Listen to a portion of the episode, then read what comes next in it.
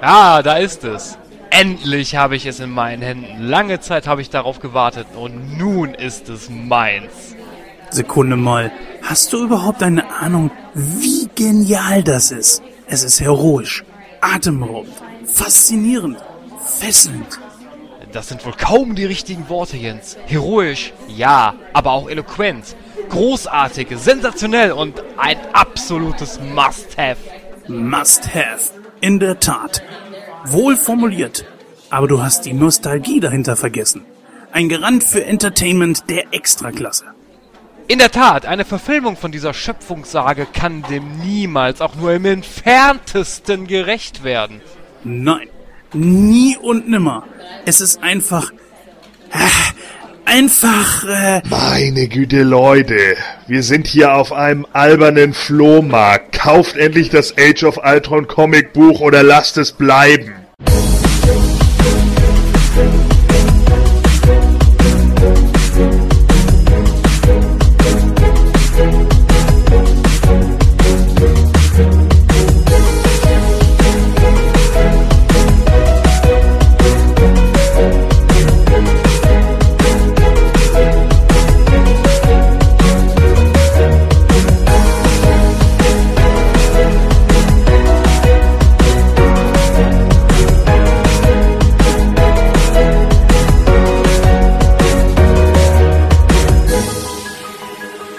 Und herzlich willkommen zu der 34. Ausgabe von Nightcrow. Ich bin der Christoph und an meiner Seite begrüße ich ganz recht herzlich den Jens und den Gordon. Ja, wir haben uns heute ähm, einem Thema gewidmet, das heiß diskutiert ist in den deutschen Kinos, nämlich The Avengers 2 Age of Ultron. Wir haben uns alle diesen Film angeschaut und wer die letzte Ausgabe von Nightcrow verfolgt hat, wird wissen, dass wir uns auch dort ausführlich dem Marvel Cinematic Universe gewidmet haben und natürlich auch den ersten Avengers-Film besprochen haben. Ja, Bevor wir jetzt loslegen mit unserer Rezension, noch mal so eine kleine Frage in die Runde. Wie geht's denn euch so, Jungs? War, wie war eure Woche? Ziemlich äh, schlecht, muss ich sagen. Meiner Frau geht's immer noch nicht gut. Wir müssen jetzt auf den nächsten Untersuchungstermin anderthalb Wochen warten und von wegen ähm, bei einem Arbeitsunfall geht schneller. Tut es leider nicht. Also wir müssen jetzt bis nächste Woche warten, bis wir überhaupt mal wissen, was los ist. Dann ist schon ein Monat seit dem Unfall vergangen und das äh, spricht Bände. Ja, so ist das halt, ne? Nein, ich kenne das. Bei mir ist momentan auch ziemlich viel Stress. Ich bin äh, bei mir verarbeitet, also meine Abteilung momentan alleine, weil ja jeder Arsch in meiner Firma krank ist und äh, ich mehr oder weniger meine ganze Abteilung alleine wuppen muss. Das ist ziemlich stressig im Moment, aber naja, gut, ich habe es trotzdem gestern noch ins Kino geschafft. Äh, war in der Abendvorstellung, war aber auch dementsprechend sehr spät erst wieder zu Hause, weil ich nicht wusste, dass der Film Überlänge hat. Das war ziemlich kacke. Nicht? Informierst du dich nicht vorher, bevor du in so einen Film gehst? Nein, ich habe, äh, ich wollte mich in keinster Weise in irgendwie, in, in keiner Weise, in keinster Weise gibt's nicht, ich weiß, in keiner Weise irgendwie spoilern lassen, auch äh, in der Richtung nicht. Deswegen habe ich mir überhaupt nichts über diesen Film auch nur ange äh, durchgelesen oder angeschaut.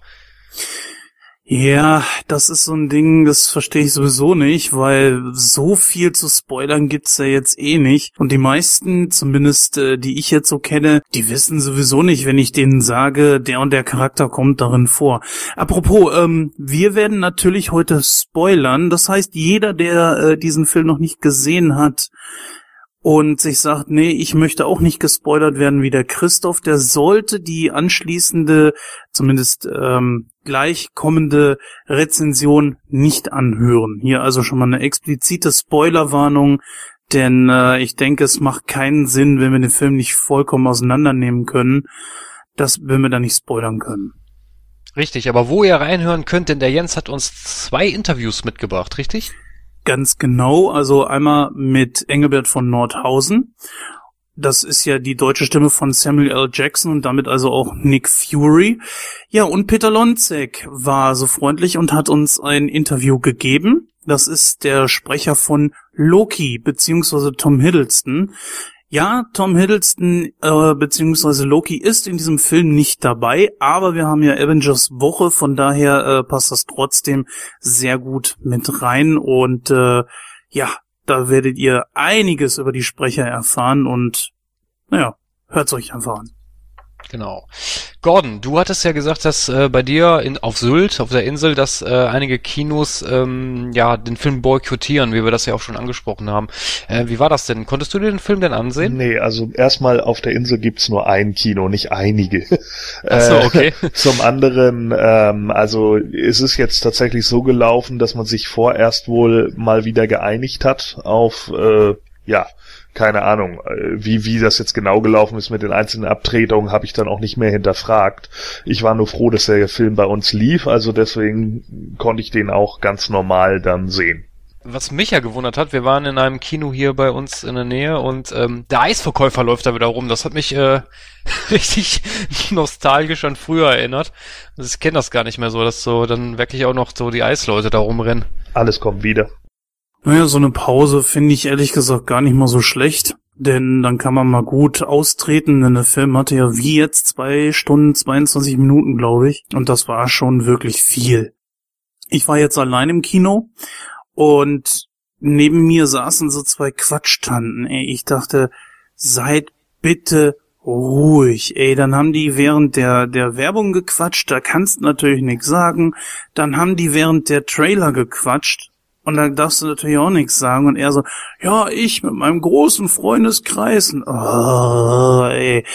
Ich dachte, er so, alter, Facebook-Freunde zählen nicht dazu, aber ist auch egal. Und ich dachte, wenn die jetzt noch quatschen, während der Film läuft, äh, dann drehe ich am Rad. Aber sie waren Gott sei Dank ruhig. Nee, dafür haben dann hinter uns an Leute angefangen zu quatschen und den Film zu kommentieren. Ach, kennst du noch den und ach ihr und oh, ich weiß nicht, war das bei dir auch so, Christoph?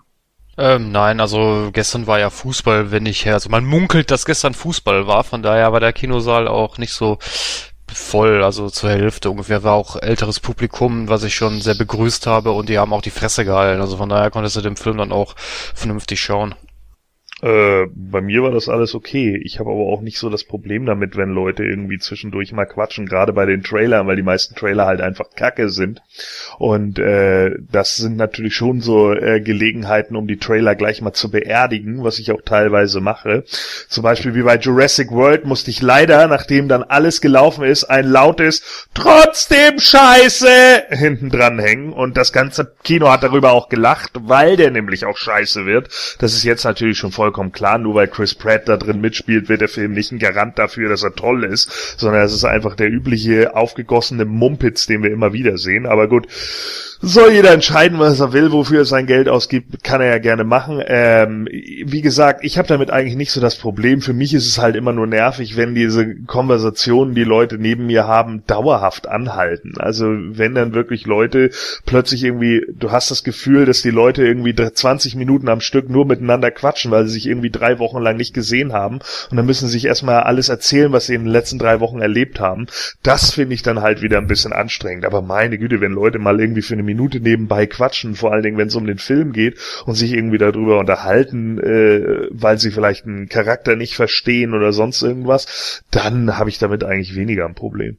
Gut, wir, ich denke, wir fangen dann einfach mal direkt an und zwar fangen wir mit dem Interview an, nämlich mit Loki bzw. Tom Hiddleston Sprecher Peter Lonzek und ja, da hören wir mal rein und dann würde ich mal sagen, viel Spaß.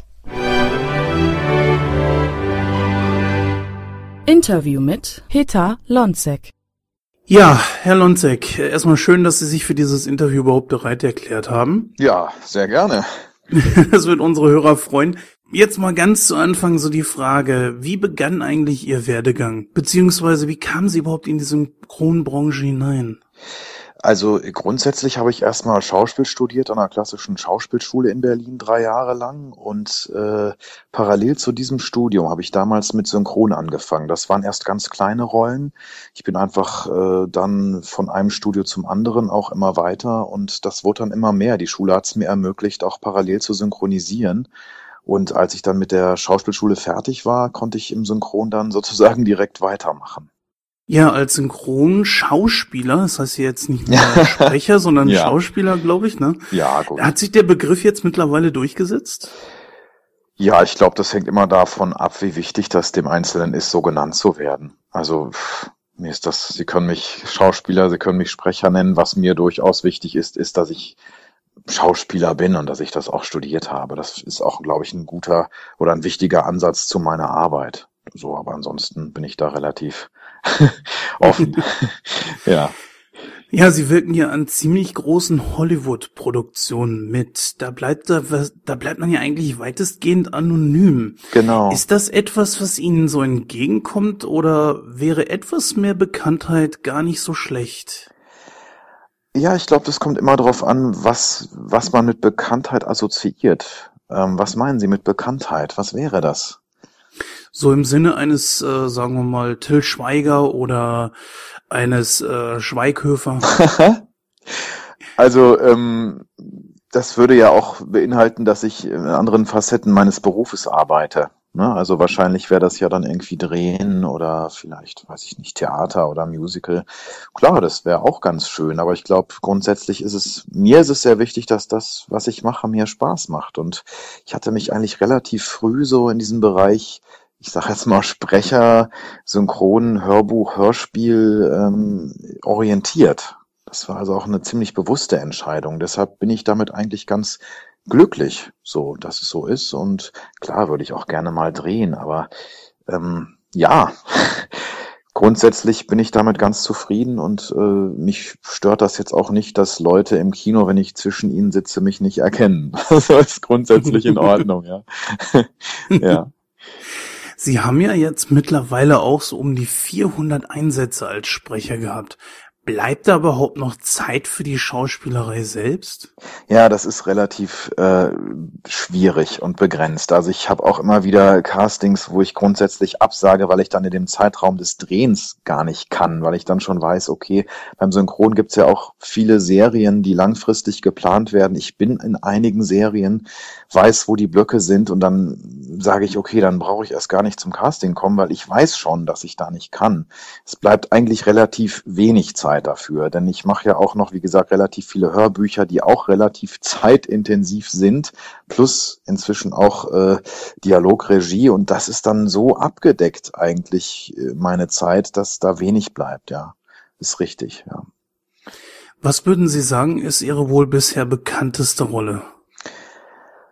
Also von dem vom vom Kino her ist es definitiv der Loki aus aus Thor und Avengers, glaube ich. Das ist ganz offensichtlich. Ähm, und was Fernsehen betrifft, war es, glaube ich, der Mike in Homeland. Darauf, das sind so zwei Rollen, auf die ich relativ oft angesprochen werde, gefolgt von äh, House of Cards, Remy Denton. Das sind, glaube ich, so drei, die gerade aktuell ziemlich bekannt sind. Ja.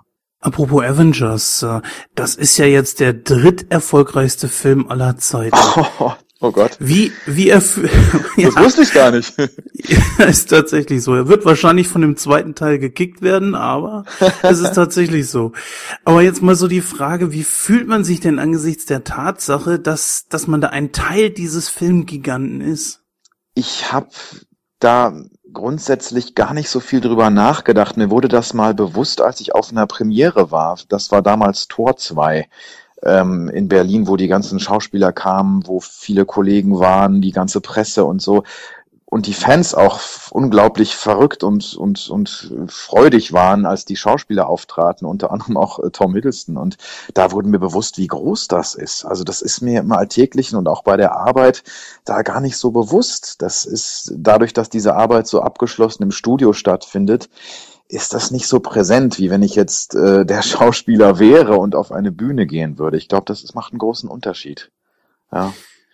Aber Sie sind doch bestimmt auch aufgewachsen mit den ganzen Comics ja. und auch was man auf ja. RTL und sowas sehen konnte. Ja. Ja. Sie haben ja Tom Hiddleston jetzt in drei Filmen, naja, und auch an eine Serie gesprochen. Genau. Äh, glauben Sie, dass Sie sich durchsetzen werden als seine Standardstimme? Also ich würde mich sehr darüber freuen erstmal, das ist klar. Ich finde, er ist ein sehr guter Schauspieler auch. Ähm, ich weiß, dass es in Zukunft ein Wiedersehen geben wird. Also insofern äh, bin ich zuversichtlich, ja. Ich hoffe es. Ich kann es nur hoffen und äh, vor allem, weil ich ihn für einen ziemlich guten Schauspieler halte, der auch eine sehr gute Rollenauswahl trifft. Das finde ich spannend. Und es gibt einiges zu gestalten bei ihm. Das finde ich sehr schön. Würde mich freuen. Ich, ich hoffe es. Glauben Sie denn, dass es besser ist, in der, in der Branche einen festen Schauspieler zu haben, dem man seine Stimme leiht, oder kann das eher hinderlich sein?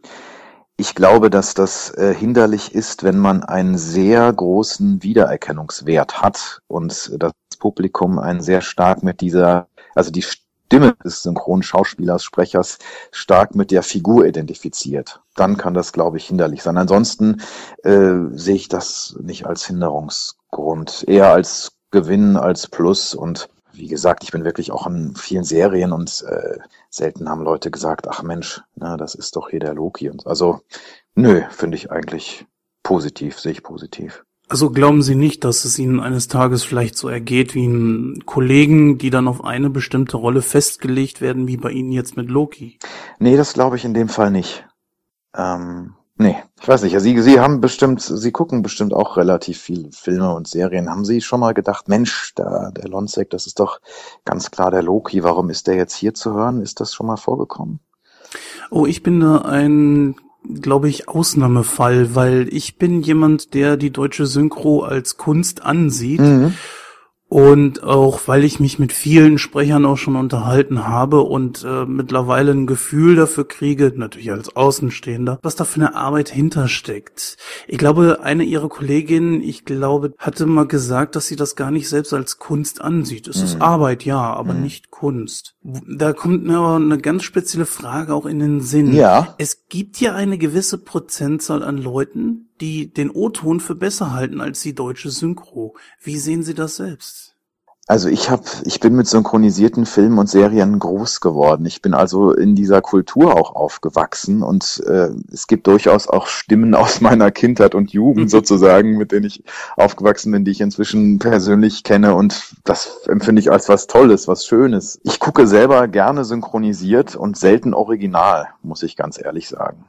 Also insofern ähm, bin ich durchaus ein Synchrongucker. Ich bin mir durchaus als Schauspieler auch dessen bewusst, dass es natürlich, wenn es original geguckt wird, das Gelebte ist, das, was durch den Körper des Originalschauspielers gegangen ist und was mit oft auch monatelanger Vorbereitung. Ich finde beides interessant. Ähm, aber wie gesagt, ich selber bin Synchrongucker und glaube auch, dass es das in Deutschland immer geben wird. Also glauben Sie nicht, dass eines Tages, wenn sich so ein Trend fortsetzen sollte, dass die deutsche Synchro irgendwann komplett verschwindet? Ist das ein Trend? Manchmal wirkt es auf mich so und manchmal wirkt es auch sehr gewollt.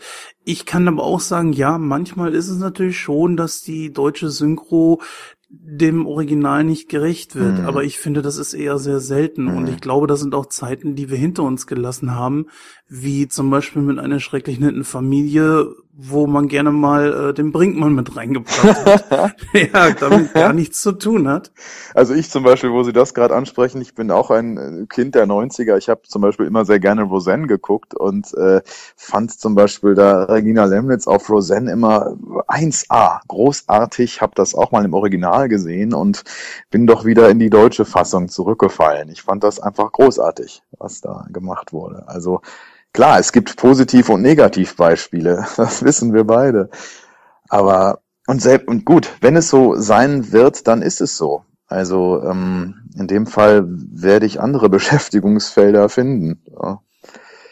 Ähm, wie ist es eigentlich, wenn Sie sehen, dass für bestimmte Filme mhm. irgendwelche Prominenten herangezogen werden? Zum Beispiel Anke Engelke oder Bastian Pastewka, ja. die das ja mal ganz gerne machen. Wie finden Sie das? Also ich versuche erstmal mir das unvoreingenommen anzugucken und äh, zu gucken, ob das etwas ist, wo ich sage, okay, das das Spiel, das passt, weil wenn es passt, wenn es einer drauf hat, dann ist es, finde ich das vollkommen in Ordnung. Also wenn jemand seinen Beruf beherrscht, warum nicht? Ja, zum Beispiel Anke Engelke habe ich jetzt als Positivbeispiel im Kopf. Ähm, wenn es jetzt darum geht, nur irgendwelche jungen Acts zu vermarkten oder Leute irgendwie oder Filmkopien darüber zu verkaufen, dann sehe ich das durchaus kritisch, wenn ich das Gefühl habe, es hat mit synchronen Schauspiel in dem Sinne dann nicht so viel zu tun. Dann finde ich das schade ums Produkt. Es ist ja auch immer so ein Zwiespalt, mhm. dass die einen sagen, man kann äh, Schauspiel und Synchron trennen, andere sagen das eher nicht so. Wie ist Ihre Meinung dazu? Was meinen Sie damit, Schauspiel und Synchron trennen?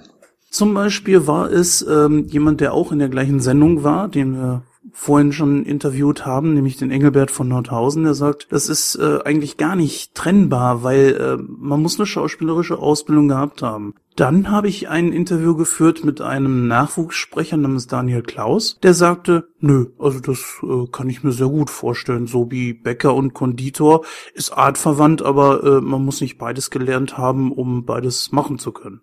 Ich glaube, das ist, das haben wir ja am Anfang des Gesprächs, glaube ich, schon mal gehabt. Ich, so ein bisschen der Ansatz, wie gehe ich an meine Arbeit ran? Und das ist bei mir definitiv der schauspielerische Ansatz. Also es ist beim Synchron so, ich gucke mir das an, was der Originalschauspieler macht. Ich versuche wirklich sekundenschnell auf die Emotionen, auf die Haltung zu kommen und äh, die nötige Transparenz hat auch was mit Schauspiel zu tun. So ist, glaube ich. Also es, es, hilft mir ungemein, dass ich sozusagen nicht mich nur in Technik rette, sondern auch äh, einfach gucke, was, was könnte dahinter stehen. Das, da hilft mir diese Ausbildung. Ich glaube, das ist ein schöner Ansatz, um möglichst das transparent zu gestalten. Diese Brücke vom Originalschauspieler über einen Synchronsprecher zum Zuschauer. Ja. Können Sie sich denn ihr, die Filme, in denen Sie mitgesprochen haben, völlig losgelöst von der Arbeit her ansehen? Selten. Ganz selten. Also ich gucke mir auch relativ wenig davon an. Ich würde es immer gerne tun. Ich habe ein paar Sachen hier liegen. Im Kino gerne. Da finde ich das so toll, so einen Film mal so groß zu sehen. Mit allem Bild und Sound, der da möglich ist. Aber so ganz losgelöst, ich erinnere mich dann oft auch an bestimmte Studiosituationen, in denen wir was aufgenommen haben oder worüber wir dann geredet hatten. Und äh, das vermischt sich dann, ja. ja. Halten Sie es denn auch für wichtig, äh, up-to-date zu sein? So nach dem Motto, okay, der Loki ist zwar jetzt im zweiten Teil von Avengers nicht dabei, ich gucke ihn mir aber trotzdem an, weil in Tor 3 ja diese aufeinanderfolgenden äh, Geschichten, dass man da einfach äh, weiß, worum es dabei geht. Oder halten Sie das gar nicht für so wichtig. Nee, ich werde ich werd mir den auf jeden Fall anschauen. Ich bin ja auch äh, über diese Filme wieder viel näher an dieses Marvel-Universum herangekommen. Also damals, äh, als dann diese Rolle feststand, Loki in dem ersten Torfilm, habe ich mich erstmal wieder angefangen, mich mit den aktuellen bewusst dazu beschäftigen, mir auch einige angesehen. Natürlich, gerne schaue ich mir den Film an und werde auch äh, gucken, wie es weitergeht und gucke ja auch andere Marvel-Verfilmungen. Also ich bin, ich habe mir Iron Man zum Beispiel die Filme angeschaut und bin jetzt auch gespannt, was noch kommt. Und ja, klar. Haben Sie auch schon mal eine Rolle abgelehnt? Ich habe schon mal Produktionen abgelehnt. Das hatte nicht immer unbedingt mit der Rolle zu tun, es hatte auch mal mit dem Inhalt zu tun. Dass ich gedacht habe, nee, das möchte ich nicht machen oder so. Ja, das habe ich schon, ja. Sie sprechen ja auch Hörspiele. Würde es Ihnen vielleicht Spaß machen, mit einem Ensemble durchs Land zu touren? Ich meine, die drei Fragezeichen machen das ja aktuell sehr groß. Also das finde ich auf jeden Fall total interessant. Das kommt ja auch wieder ein bisschen näher so an diesen Schauspielberuf, Tour, Live-Publikum heran.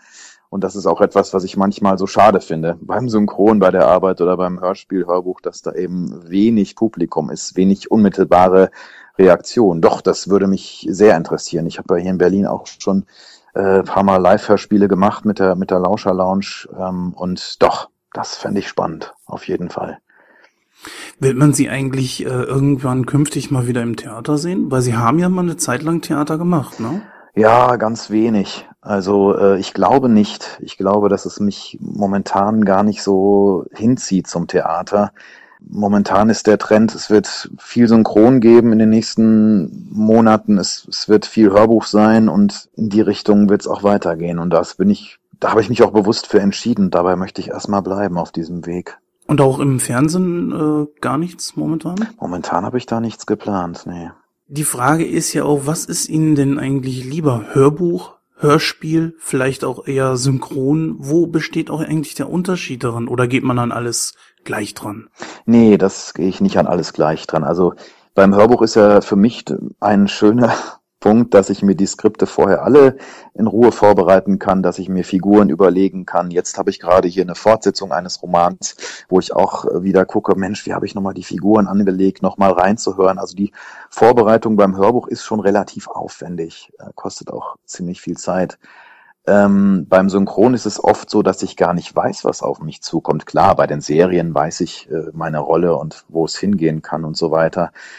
Habe auch Inhaltsangaben vorne im Buch, ähm, aber sonst ist das ein relativ kurzfristiges äh, Schauspiel gestalten und in kurzen Takes auch, wo ich immer wieder zwischendurch mal Zwischengespräche führen kann, mich abstimmen kann. Beim Hörbuch versuche ich in so Blöcken konzentriert was zu lesen, was zu gestalten, große Spannungsbögen und das kostet relativ viel Kraft.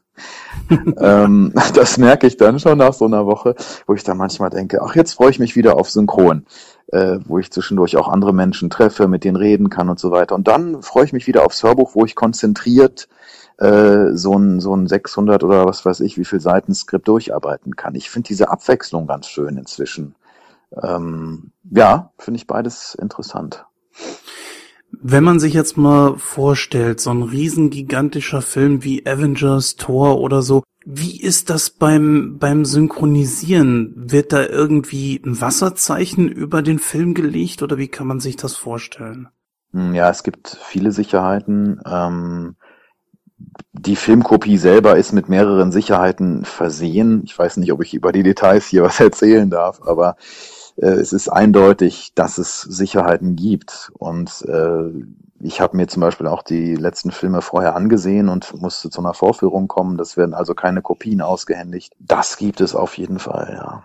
Es ist ja mittlerweile so, äh, Sie sind ja jetzt so in einem Alter, wo ähm, Sie das noch mitgekriegt haben müssten, diesen Wechsel zwischen zusammen am Mikro stehen und dem Zeitalter des Xens. Wie, was gefällt Ihnen besser, beziehungsweise worin sehen Sie die Vorteile und die Nachteile beim Xen? Also, das ist eine interessante Frage. Ich finde beim Xen der Vorteil ist einmal ein zeitlicher, dass ich natürlich äh, meine Takes relativ schnell abarbeiten kann in meinem Tempo und dann äh, das sozusagen an einem Stück habe.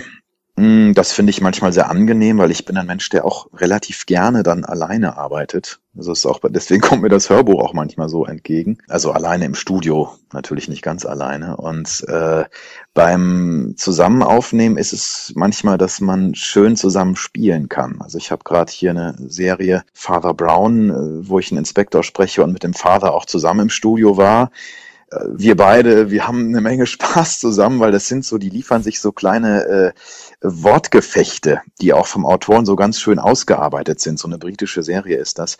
Und das macht richtig Spaß, dann sich zusammen sozusagen so ein bisschen da hochzuschaukeln. Das sowas genieße ich dann, ja. Gibt es das denn überhaupt noch, dass man für irgendeinen Film oder eine Serie gemeinsam vorm Mikro steht? Also wie gesagt, bei, jetzt bei Father Brown habe ich das gerade. Wir sind jetzt inzwischen an der äh, dritten Staffel dran und äh, da gibt es das. Immer mal wieder passiert das.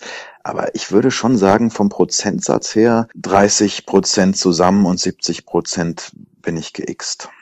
Wie lange dauert eigentlich so eine Synchronisation? Hängt das von den Takes ab oder woran liegt das?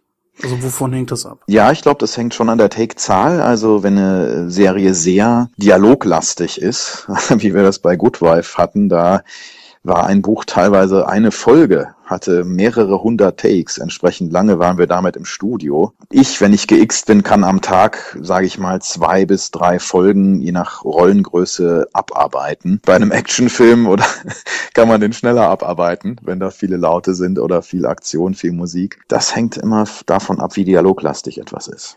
Man kann ja viele Videos auf YouTube sehen und äh, auch irgendwelche Sprecher, die dann auch wild am Gestikulieren sind. Ist das bei Ihnen genauso? Brauchen Sie da manchmal wirklich so den, dass man den Arm hebt und dann heben Sie den Arm ebenfalls oder so?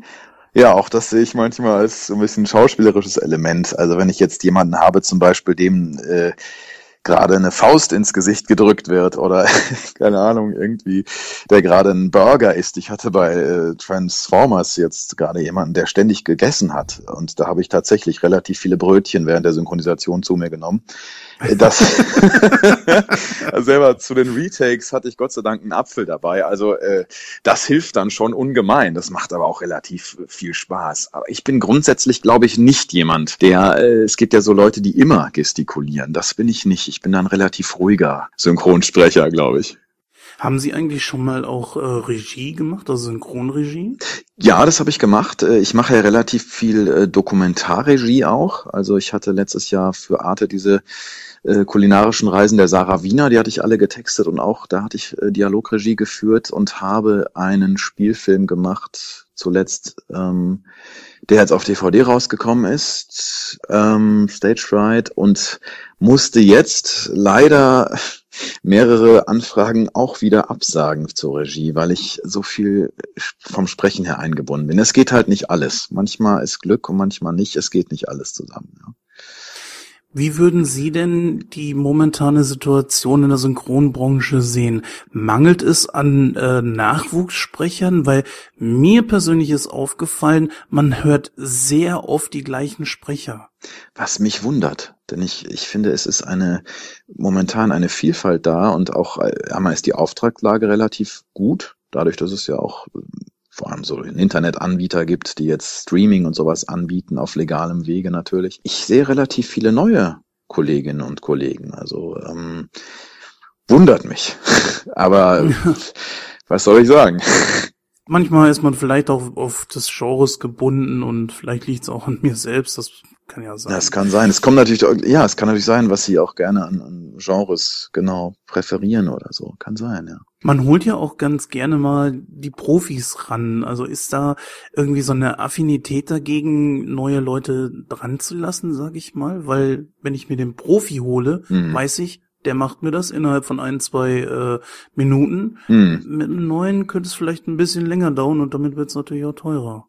Ich glaube, das hängt immer davon ab, inwiefern die Regie Lust und Zeit hat, sich auf jemand ja, einzulassen oder mit dem zu arbeiten. Also so ist das. sind auch viele Faktoren. Also ich, wie gesagt, ich selber habe jetzt mehrfach Synchronregie geführt und manchmal habe ich auch, äh, natürlich gucke ich einerseits, wer hat den schon gesprochen. Dann ist die Frage, kriegen wir den?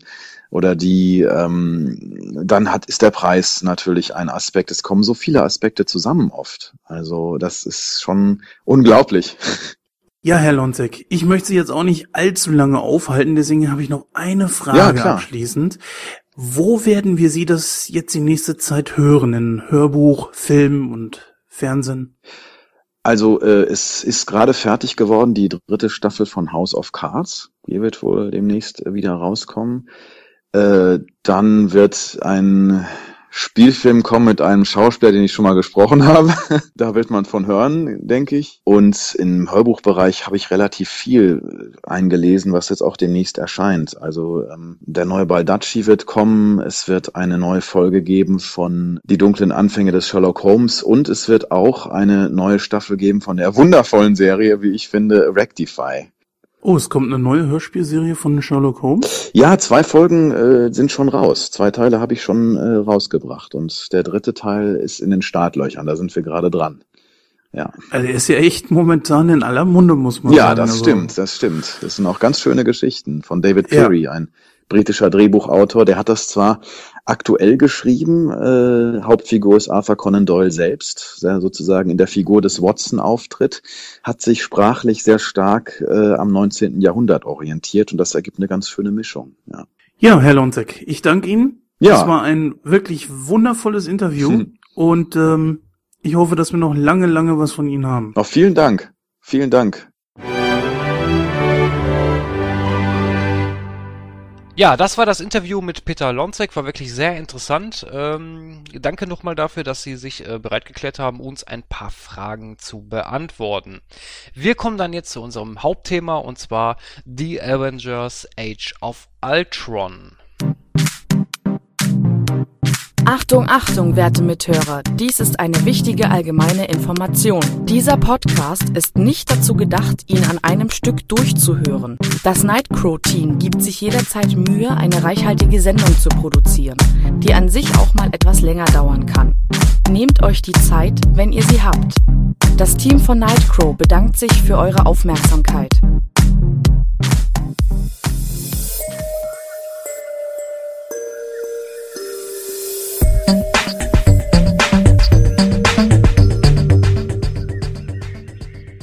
Movie Review. So, da sind wir jetzt auch bei unserem Hauptthema für heute und damit schließen wir dann auch unsere Avengers Woche ab. Wir haben ja bereits schon über den ersten Teil in der vergangenen Voraus, also von einer, in der letzten Ausgabe gesprochen und wer da Lust hat, der kann dann auf www.nightcrow.de sich die Folge mal anhören. Ging extrem lange, aber es war wirklich ein sehr informativer Podcast und hat sehr viel Spaß gemacht, den aufzunehmen. Jetzt wollen wir uns allerdings mal mit den Avengers 2 Age of Ultron beschäftigen. In diesem Film, da geht es ja darum, dass Tony Stark ja einen extrem großen Fehler macht, als er nämlich versucht, ein Programm, das sogenannte Programm des Friedens zu starten. Denn plötzlich glaubt er, dass äh, der Superroboter, äh, glaubt der Superroboter Ultron, dass er die Welt irgendwie auslöschen müsste. Ja, und so müssen die Avengers erneut ran, um die Erde zu retten. Ja, doch wie löscht man einen Gegner aus, der dank des Internets eigentlich überall ist? Und äh, das ist so eine Idee, weiß nicht, ob man die geklaut hat aus Terminator 3. Da war das am Ende ja so ähnlich, dass äh, der Supercomputer Skynet in jedem Computer auf der Welt war, einfach weil er äh, im Internet sich verbreiten konnte. Naja, dazu müssen sich die Helden dann auch erstmal äh, mit den genveränderten Zwillingen Wanda und Pietro Maximoff herumschlagen. Also kennen wir ja alle Scarlet Witch und Quicksilver, den wir übrigens ja auch im letzten X-Men gesehen haben, der aber mit diesem hier eigentlich nichts zu tun hat. Ja, das wird noch schlimmer, denn äh, diese beiden, die schließen sich mit Ultron zusammen. Ja, und da müssen die Avengers dann schauen, dass sie damit fertig werden. Der Film ist natürlich äh, aus diesem Jahr, ist ja klar, ist erst vor ein paar Tagen, also vor ungefähr neun, zum Zeitpunkt der Aufnahme ähm, neun Tage her, dass dieser Film angelaufen ist. Wir haben hier eine FSK 12, wie wir es ja auch vermutet haben, und der Film geht zwei Stunden und 21 Minuten. Ja, in den Hauptrollen ist ganz klar, haben wir Robert Downey Jr., Chris Hemsworth, Mark Ruffalo, Chris Evans, Scarlett Johansson, Jeremy Renner und, und, und, und, und. Ähm, andere Charaktere wie zum Beispiel Nick Fury sind nicht ganz so äh, häufig zu sehen, ebenso Don Cheadle als äh, War Machine. Sie sind mit dabei, aber das ist äh, ja nicht ein Cameo, würde ich jetzt nicht unbedingt sagen, aber eine sehr kurze Rolle. Ja, äh, Joss Whedon hat mal wieder Regie geführt, Gott sei Dank. Und äh, ich denke, das hat man dem Film dann auch entsprechend angemerkt. Ja, das definitiv, auf jeden Fall. Also, dass äh, Joss Whedon weiß in der Regel auch, was er macht und äh, bei dem Film hat man es, wie du schon sagtest, auch wieder gemerkt. Das ist völlig richtig.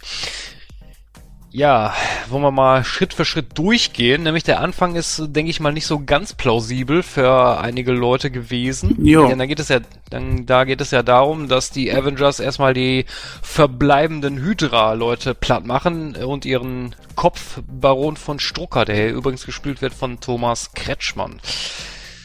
Ja, eine Szene, die ich persönlich ähm, ein bisschen hektisch fand. Also ich weiß nicht, ich weiß nicht, wer da die die Schnitte gemacht hat, aber ich fand die Schnitte so extrem, dass ich das mit dem Auge kaum verfolgen konnte. Also weiß ich nicht. Also das fand ich ein bisschen bisschen merkwürdig. Aber das wundert dich? Aber das wundert dich, ganz ehrlich? Also mittlerweile ist das ja nur noch so ich, man kann es mittlerweile schon gar nicht mehr sehen. Das ist bei äh, dem letzten Film, den ich gesehen habe, nämlich äh, Fast and Furious 7, genauso gewesen. Die haben pro Sekunde bestimmt zwei bis drei Schnitte, das mit Shaky Cam. Man erkennt überhaupt nichts mehr. Deswegen finde ich es mittlerweile schon angenehmer, die Sachen zu Hause auf dem normalen Fernseher zu sehen, als wie im Kino weil du da echt nichts mitbekommst. Und dann natürlich das Ganze noch in 3D, was ja generell teilweise so ein bisschen unscharf ist. Boah, also ich kann dir das sehr gut nachempfinden, aber es ist mittlerweile, ist das normal.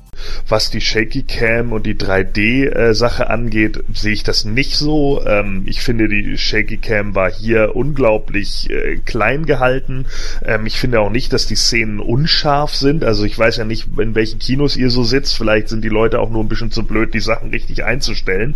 Das hatten sie nämlich am Anfang, als die 3D bei uns im Kino noch neu war, nämlich bei einigen Filmen auch. Da kannten sich die Leute irgendwie noch nicht mit der Technik aus und haben das dann nicht so ganz gebacken bekommen, den äh, den Fokus richtig einzustellen. Manchmal liegt es ja auch daran, aber ich muss einfach sagen, äh, im Gegensatz zu anderen Filmen wie aus der Transformers-Reihe oder ähnliches, äh, hat man nicht ansatzweise so eine Shaky Cam wie dort, also dass man gar nichts mehr erkennt.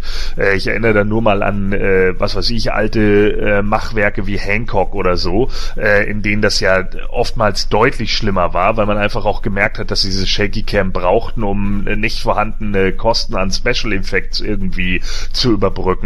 Und das sehe ich halt einfach bei Avengers 2 nicht.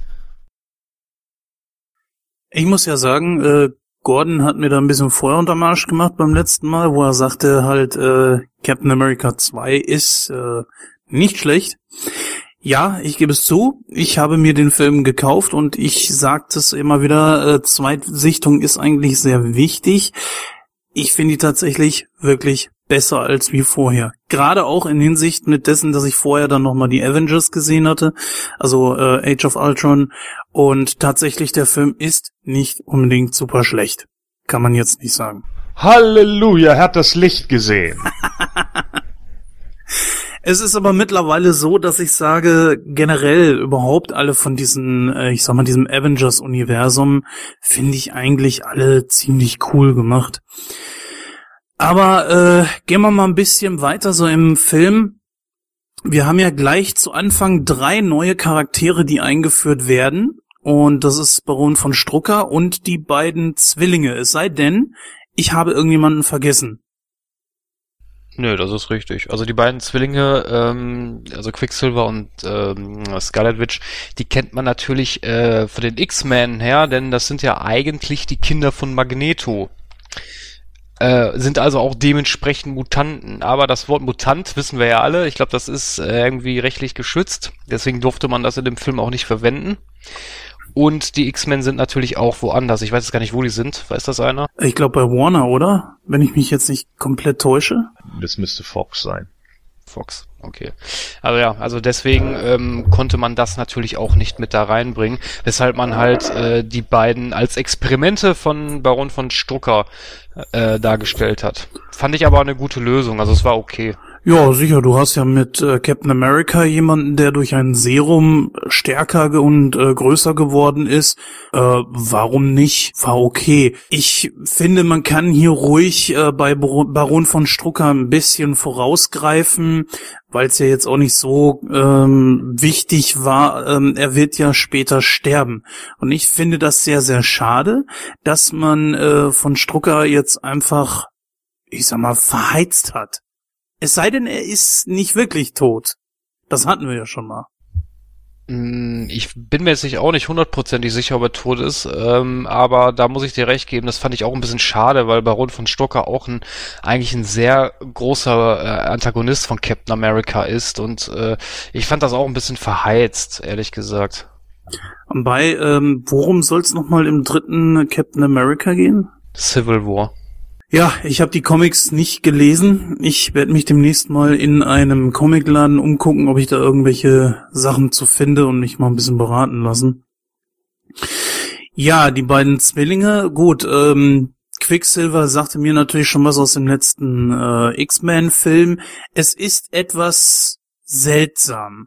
Man hat den einen Charakter äh, in dem einen Film und man hat ihn dann nochmal in den X-Men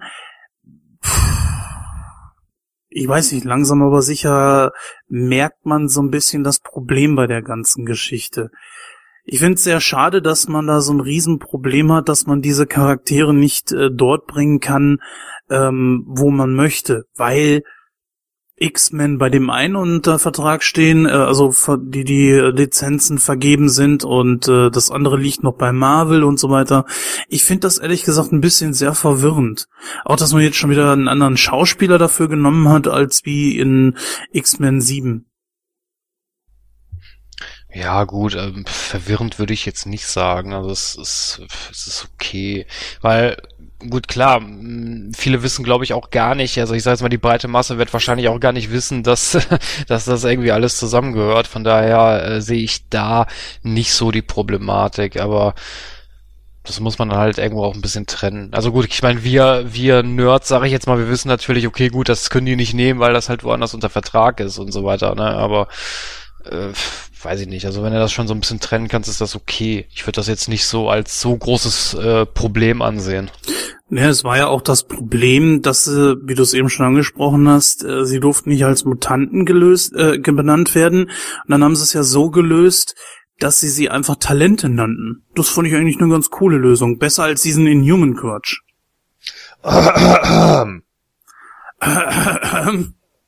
Na gut, klär uns auf. Warum räusperst du dich? Ja, also bitte.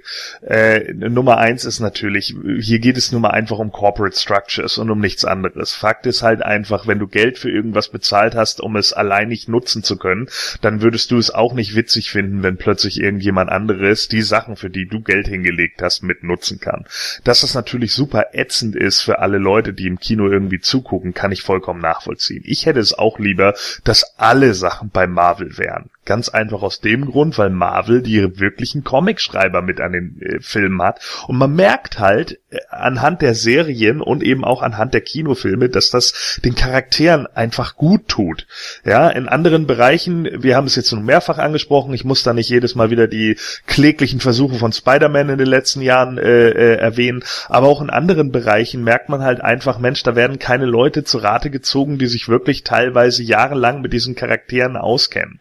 Und demzufolge, vor allen Dingen, wenn irgendwelche Business Suits da sitzen und plötzlich irgendwelche Sachen äh, entscheiden, von denen sie der Meinung sind, dass der Film so zu laufen hat, dann floppen die Filme in der Regel. Das ist ganz normal. Das ist natürlich irgendwie tödlich. Die Idee mit den Inhumans, die ist absolut super. Ja, also so, äh, wie sie es jetzt gedreht haben, wie sie es ja wahrscheinlich auch gerade in den Comics irgendwie drehen, macht das schon Sinn. Die Inhumans sind ja auch kein Quatsch und auch nicht die, die Sache, die jetzt irgendwie gerade erfunden wurde, sondern Inhumans gibt's auch schon ewig und drei Tage. Die sind vermutlich älter als wir alle zusammen. So demzufolge, äh, äh, zumindest laut dem Marvel-Universum eingeführt sind die, glaube ich, irgendwann in den 70ern, wenn mich nicht alles täuscht. Also sind die ja auch nicht neu. Ähm, dass man sie jetzt natürlich damit reinbringt, ist für ein Comic-Fan absolut großartig. Ich will ja jetzt nicht sagen, dass es hier gerade um den totalen Nerdgasm geht, aber es ist schon eine Sache, plötzlich mal Charaktere im Kino zu sehen, die du sonst nie gesehen hast. Ja, wer kennt schon die Inhumans in dem Moment so? Und wenn Charaktere wie Black Bolt und Medusa und Lockjaw irgendwann auf der großen Leinwand zu sehen sind, dann muss ich ganz einfach sagen, dass ich das grandios geil finde, weil es einfach echt gute Stories mit den Inhumans damals gab. Übrigens als Ergänzung zu Baron von Strucker, ähm, die Sache ist ja die, äh, klar kann man jetzt sagen, Strucker ist ein Stück weit irgendwie verheizt worden, aber andererseits müssen wir auch sehen, dass wir im Marvel Cinematic Universe gerade ein bisschen arg durch die Zeiten springen. Und von Strucker existiert seit 1982 nicht mehr. Ne? Das ist also irgendwie mal kurz, keine Ahnung, 33 Jahre her oder was. Äh, demzufolge finde ich das schon gar nicht so schlecht, dass man ihn nicht als äh, Hauptantagonisten genommen hat, sondern ich finde das schon in Ordnung, dass er jetzt äh, ja abgesägt wurde, denn auf uns kommt ja noch Zemo zu, äh, der Sohn von Heinrich und äh, ich denke, der ist einfach der größere Willen. Hm, pff, weiß ich nicht. Also, ähm, also klar, Zemo ist auch natürlich schon ein großer Gegenspieler, gebe ich dir recht, aber ich finde, äh, man hätte vielleicht ein bisschen mehr daraus machen können. Ich meine, klar, gebe ich dir auch recht äh, mit der Zeitlinie und alles, dass das äh, so Sprünge sind. Hast du auch vollkommen recht, äh, stimme ich dir auch zu. Aber ich finde trotzdem, dass man ein klein bisschen mehr rausholen hätte können aus dem Charakter. Ich meine, gerade in den Comics, ich denke mal, du wirst kennen, Gordon, äh, ein paar Comic-Auftritte von ihm, kommt der schon sehr gut und Badass-mäßig rüber und das hat mir so in dem Film so ein bisschen gefehlt. Ja, also ich meine, er, er ist hier natürlich ein bisschen mehr an der Realität dran, ne? Also tatsächlich einfach nur wie ein Nazi oder Neonazi oder wie auch immer ohne ohne äh, äh, Superkräfte. Na, das macht aber im Bezug auf die Story, so wie sie halt aufgebaut wurde, auch mehr Sinn. Äh, ich hätte es halt auch merkwürdig gefunden, wenn jetzt irgendwie jeder Einzelne, der bei Hydra was zu sagen hat, plötzlich äh, der absolute Überbringer ist. So, das, das wäre, wäre für mich halt einfach kurios. Hydra macht sich ja nicht dadurch äh, äh, so groß, dass sie jetzt irgendwie die, die äh, Hulk-Gegenspieler sind, sondern eher dadurch, dass sie halt intelligent agieren und, naja, viele sind. Ja, richtig. Und Bob nicht zu vergessen. Kennt ihr Bob? Bob, den Hydra-Agenten? Ja. Nee. Erzähl ich mal ein andermal. Das ist genauso ein Quatsch mit wie äh, Bob the Goon, wo du mich auch die ganze Zeit mit verarscht hast, nur weil ich den nicht kannte. Ja, ja, ja. Ja, genau. Äh, gut, lass uns mal ein bisschen weitergehen in der Handlung. Also gut, die die Avengers haben jetzt das Zepter und äh, beraten jetzt und eigentlich will ja Thor das Zepter sofort zurückbringen nach Asgard. Aber da sagt ja Stark, Moment mal, lass mich mal ein bisschen mit experimentieren so zwei, drei Tage und ja, dabei macht er dann den entscheidenden Fehler.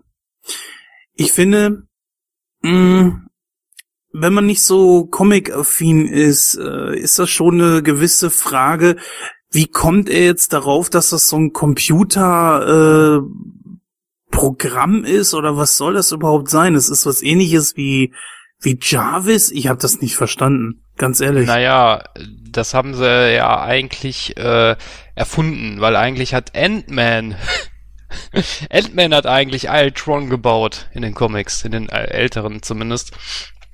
Ähm, fand ich aber trotzdem irgendwie gut gelöst. Also, dass sie das hier auf Tony Stark ähm, überschrieben haben, weil er ist ja nun mal halt so ein, so ein Computerexperte und zusammen mit Bruce Banner fand ich das eine super Kombi.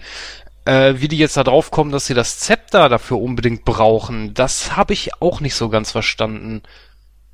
Nee, es, es geht ja in dieses, also die Originalstory ist ja, dass äh, Ant-Man ein, ein äh, Roboter baut, der sozusagen seine eigene Persönlichkeit eingepflanzt bekommt.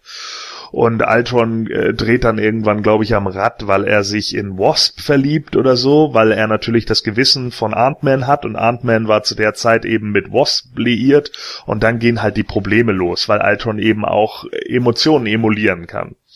So, und äh, in dieser äh, Phase ist es ja so, hier geht es ja irgendwie um den Wissensstein oder was auch immer und äh, mit dem äh, versuchen sie jetzt halt äh, die, die Energie freizusetzen. Und da sagt eben ein Tony Stark, und das macht ja Sinn in Bezug auf Avengers 1, denn davon geht er ja wieder aus, er wird ja unten in diesem Nazi-Labor von äh, Wanda infiltriert und sieht auf einmal, wie dieser riesige wie heißen die Viecher, diese fliegenden Wale da, wie, wie heißen die Teile?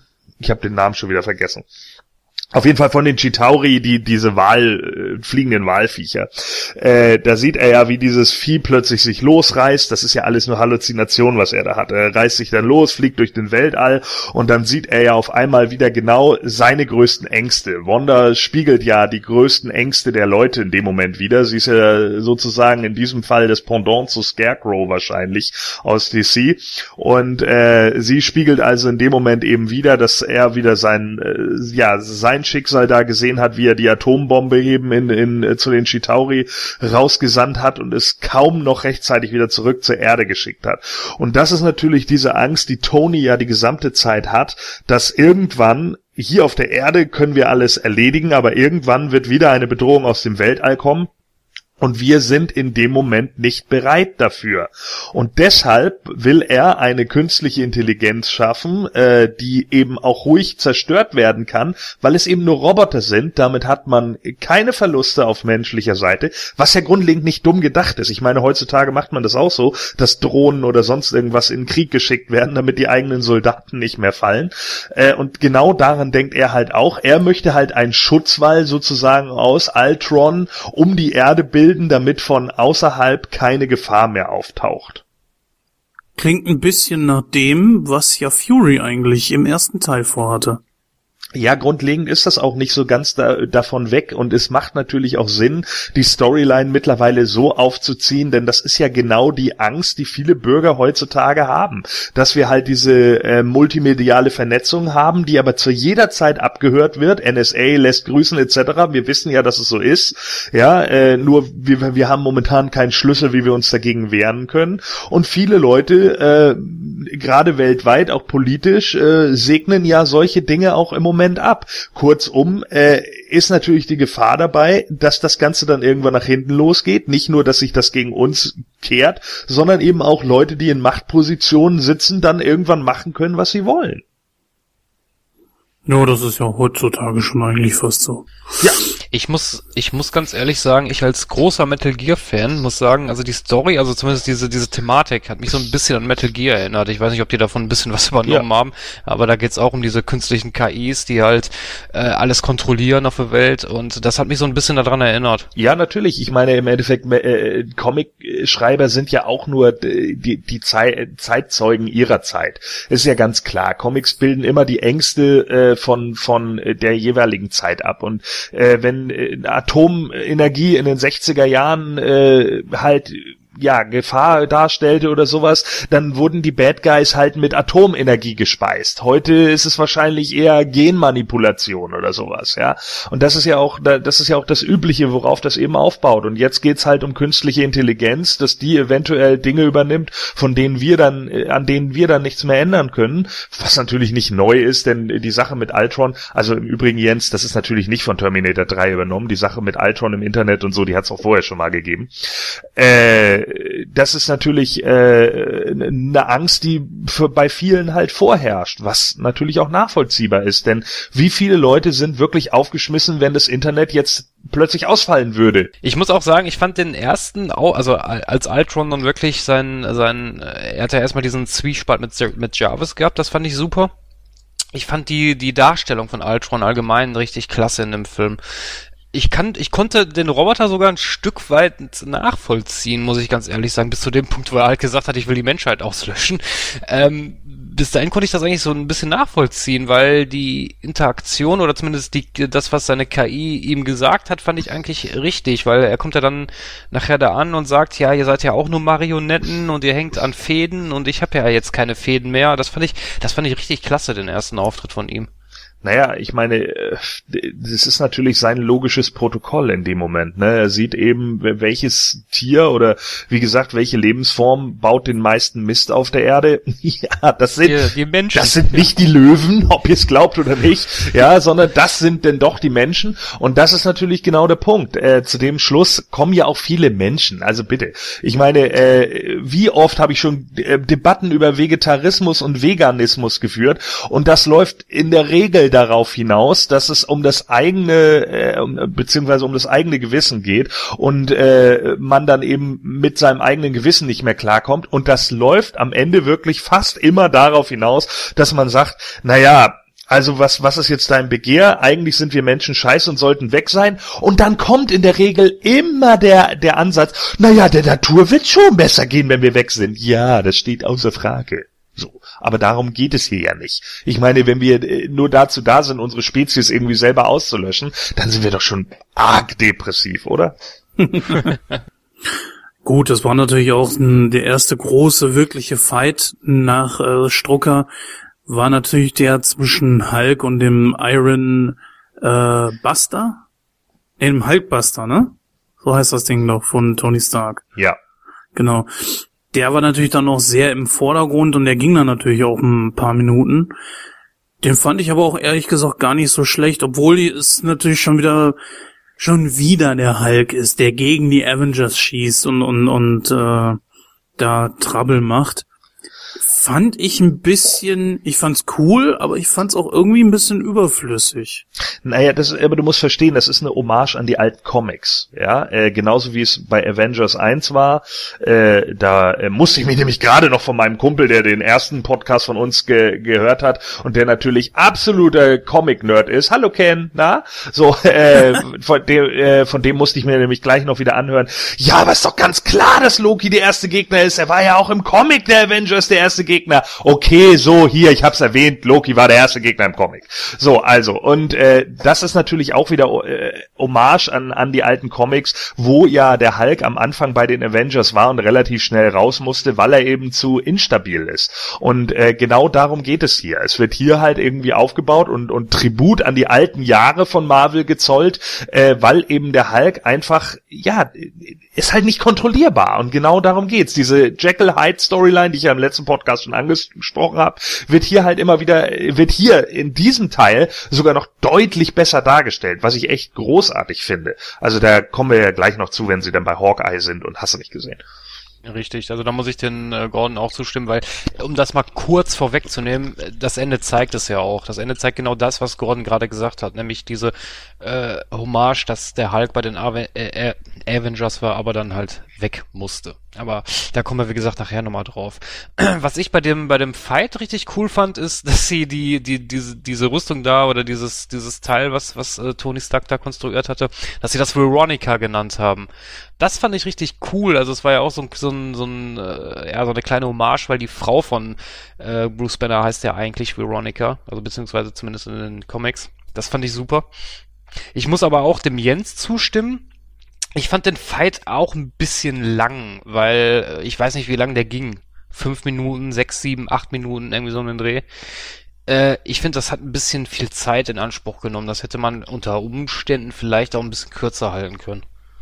Ja, gut, also ich fand den Kampf jetzt nicht langweilig, ich fand ihn kurzweilig, also deswegen bin ich nicht der Ansicht, dass man den unbedingt kürzer halten musste. Es macht ja in dem Moment auch Sinn. Es ging ja jetzt auch wieder nur darum, dass erstmal die Kräfte Wanders dargestellt werden und dass sie wirklich viele Leute einfach verblenden kann. Äh, Ruffalo, äh, ja, Ruffalo, natürlich. Banner, Banner, ja, ist ja, ja, siehst du, ich, ich äh, projiziere Mark Ruffalo schon so sehr auf Bruce Banner, weil ich ihn einfach so großartig finde in der Rolle. Er ist einfach der beste Bruce Banner. Äh, also, ne, sticht halt alle anderen aus, ähm, bleibt ja schon bewusst irgendwie zurück und im Hintergrund, damit da eben nichts passiert, als sie bei diesen äh, Schmugglern da irgendwie in Afrika sind.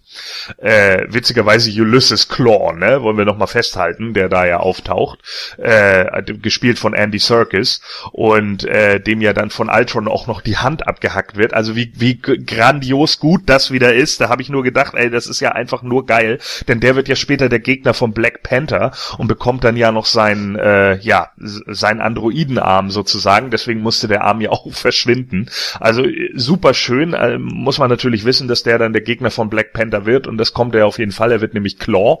Und äh, da denke ich einfach, dass es hier tatsächlich nur um den Aufbau und die Hintergrundgeschichte von Bruce Banner geht. Und dafür ist dieser Film halt einfach ziemlich gut, äh, ein bisschen mehr Tiefe in die Charaktere zu bringen und das machen sie halt auch bei einigen. Und äh, das, das macht in meinen Augen Sinn, denn das ist für einen zweiten Teil, der normalerweise nicht alleine stehen kann, und das kann er ja auch nicht, sehen wir ja. Er basiert eben zu sehr auf dem ersten und äh, mit der Mid-Credit-Scene sehen wir, dass es auf jeden Fall einen dritten gibt. Also demzufolge äh, weiß man halt ganz genau, okay, der kann nicht alleine stehen. Also ist er perfekt dafür, um gerade auch vielleicht eher die Nebencharaktere, die halt keine eigenen Filme bekommen oder so, eben nochmal mehr in den Hintergrund zu rücken. Und das äh, äh, äh, nicht in den Hintergrund zu rücken, sondern ihnen einen Hintergrund zu verpassen. Und das macht der Film in diesem Moment super gut, denn diese Szene, wo er am Schluss unten auftaucht und dann plötzlich das Leid der ganzen afrikanischen Menschen sieht, die da irgendwie in Trümmern liegen und äh, alle, keine Ahnung, Staub im Gesicht haben und hast du nicht gesehen, da wird dem Hulk ja selber klar, was er hier gerade für einen Scheiß baut. Und das ist ja die, das ist ja die Wandlung, die daraus hervorgeht. Und das ist ja das Großartige. Hm, ja, da muss ich dir recht geben. Also, dass die Charaktere oder zumindest einige Charaktere mehr Tiefe bekommen haben, fand ich auch super. Also vor allem Black Widow, wo ja auch der Red Room erwähnt wird, das fand ich auch klasse grandios, wirklich. Das ist auch äh, ist, äh, ein sehr gutes Comic, kann ich mal unseren Zuhörern mal nur äh, ans Herz legen. Ähm, auch Hawkeye fand ich gut. Ähm, da mit dem Charakter kenne ich mich allerdings nicht so gut aus. Ich weiß jetzt nicht, inwieweit das äh, Comic-konform ist, dass er da auch eine eigene Familie hat. Fand ich aber trotzdem nicht, also selbst wenn, wenn es nicht äh, in den Comics so aufgegriffen wird, fand ich es nicht schlimm, weil ich fand's, äh, ich fand's gut und auch nachvollziehbar. Äh, ja, bei Hawkeye ist ja die originale Story eigentlich, dass er mal ein Gegner war äh, von den Avengers und äh, dann irgendwann äh, auf die andere Seite ja sozusagen gekommen ist, also geturnt ist zu den Guten und äh, dann auch da geblieben ist. Äh, Hawkeye ist ja laut Comic eben mit Mockingbird verheiratet gewesen, äh, die ja nun bei Agents of Shield auch mit aufgetaucht ist. Die lassen sich allerdings irgendwann später wieder scheiden. Ähm, ich denke, dass diese Story mit Mockingbird und Hawkeye nicht mehr aufgegriffen wird, weil sie wahrscheinlich vom Ablauf her, so wie die Filme und wie die äh, Serie jetzt verlaufen ist, vermutlich nicht mehr dahin kommen wird. Es würde auch wahrscheinlich vom Alter her nicht passen. Mockingbird ist noch relativ jung äh, bei Agents of Shield und äh, da würde es, glaube ich, weniger passen, wenn sie tatsächlich dann irgendwie schon mehr oder minder zwei äh, langfristige Beziehungen, eventuell respektive eine Hochzeit beziehungsweise Ehe schon hinter sich hat. Äh, und ja, also das ist natürlich nicht so ganz konform, dass er jetzt da irgendwie der, der eigentlich insgeheim der liebende Vater ist im, im Hintergrund. Aber mein Gott, also äh, für einen Film finde ich das schon vollkommen in Ordnung. Gordon hat ja schon gesagt, dass äh, dem Hulk, die Szene fand ich übrigens auch sehr gut, äh, wo dem Hulk dann halt klar wurde, okay, ich habe so dem Hulk selber klar wurde, okay, ich habe hier gerade ziemliches Chaos veranstaltet. Also ich fand das von der von dem Gesichtsausdruck, also von der Animation her einfach einfach grandios. Da muss ich dem Gordon auch recht geben, das stimmt. Ja, und danach sehen wir dann ja diese Szene im Quinjet, wo sie dann alle da äh, sitzen und im Endeffekt, äh, ne, Stark äh, sagt es dann ja, er dieses Mal haben wir verloren oder wie auch immer. Äh, was ja auch so ist, ne? Am schönsten die Szene, äh, dieses Gebäude da, können wir das schnell kaufen? Super gut, ja. Einfach nur so schön das gesamte Ding zerstört so. Und das ist natürlich genau die Sache, ne? Da merkt man dann halt in dem Moment, die Avengers sind sowieso schon irgendwie ein rotes Tuch für viele Leute und dann kommt sowas noch zustande. Äh, ja, dann ist man wahrscheinlich in der medialen Struktur der Welt äh, nicht unbedingt gern gesehen. Und äh, ja, man sieht halt, wie alle irgendwie im, im, im Quinjet äh, angeschlagen sind, äh, Banner halt in dieser Decke sitzt und äh, sich nur noch sagt, es funktioniert so nicht, ich kann so einfach nicht weitermachen. Äh, man sieht es einfach nur anhand von äh, Ruffalos gutem Mimenspiel, ja, dass er halt einfach zu Tode betrübt ist. Und äh, ja, dann geht's ja langsam dann in sozusagen die geheime Phase und äh, ja, sie müssen erstmal weg. Ja, richtig. Und in der Zwischenzeit ist es ja dann auch so, dass Ultron, ähm, wie Gordon hat es ja vorhin auch schon gesagt, zu den äh, Waffenhändler geht. Ich fand diese Szene richtig geil, wo der dem Typen die, die, die Hand abgeschlagen hat und dann äh, die, diesen Kontext fand ich einfach nur geil. Ja, du arbeitest ja für Tony Stark und der flippt da total aus, was? Und schaut ihm da erstmal die Hand ab da, da merkt man aber auch so ein bisschen so, dass das, äh, also dass das Ultron auch wirklich so, so eine gewisse Grundzüge oder auch so eine gewisse Persönlichkeit hat, wie, wie halt Tony Stark. Und das fand ich super. Das fand ich super umgesetzt da in der, in, an der Stelle. Hast du auf äh, Deutsch oder Englisch geguckt? Auf Deutsch. Ja. Also wie fandst du Andreas Fröhlich als äh, Ultron? Äh, ich muss ganz ehrlich sagen, mir gefällt die Originalstimme immer noch besser, weil ich finde, die Stimme von Ultron kommt da ein bisschen diabolischer rüber. Im Deutschen finde ich den so ein bisschen, ja, weiß nicht, so ein bisschen flapsig irgendwie. Ich finde, Andreas Fröhlich hat einen unglaublich guten Job gemacht. Ich finde allerdings, vielleicht wäre es jemand anderes besser gewesen, weil seine Stimme schon, finde ich, ein bisschen zu verbraucht ist. Gut, okay, wir haben natürlich sowieso generell in Deutschland jetzt nicht äh, einen riesen Fundus an Sprechern und bei jedem neuen Charakter, den wir irgendwo sehen, haben wir eine neue Stimme dabei. Das geht natürlich nicht. Aber hm, ich weiß nicht.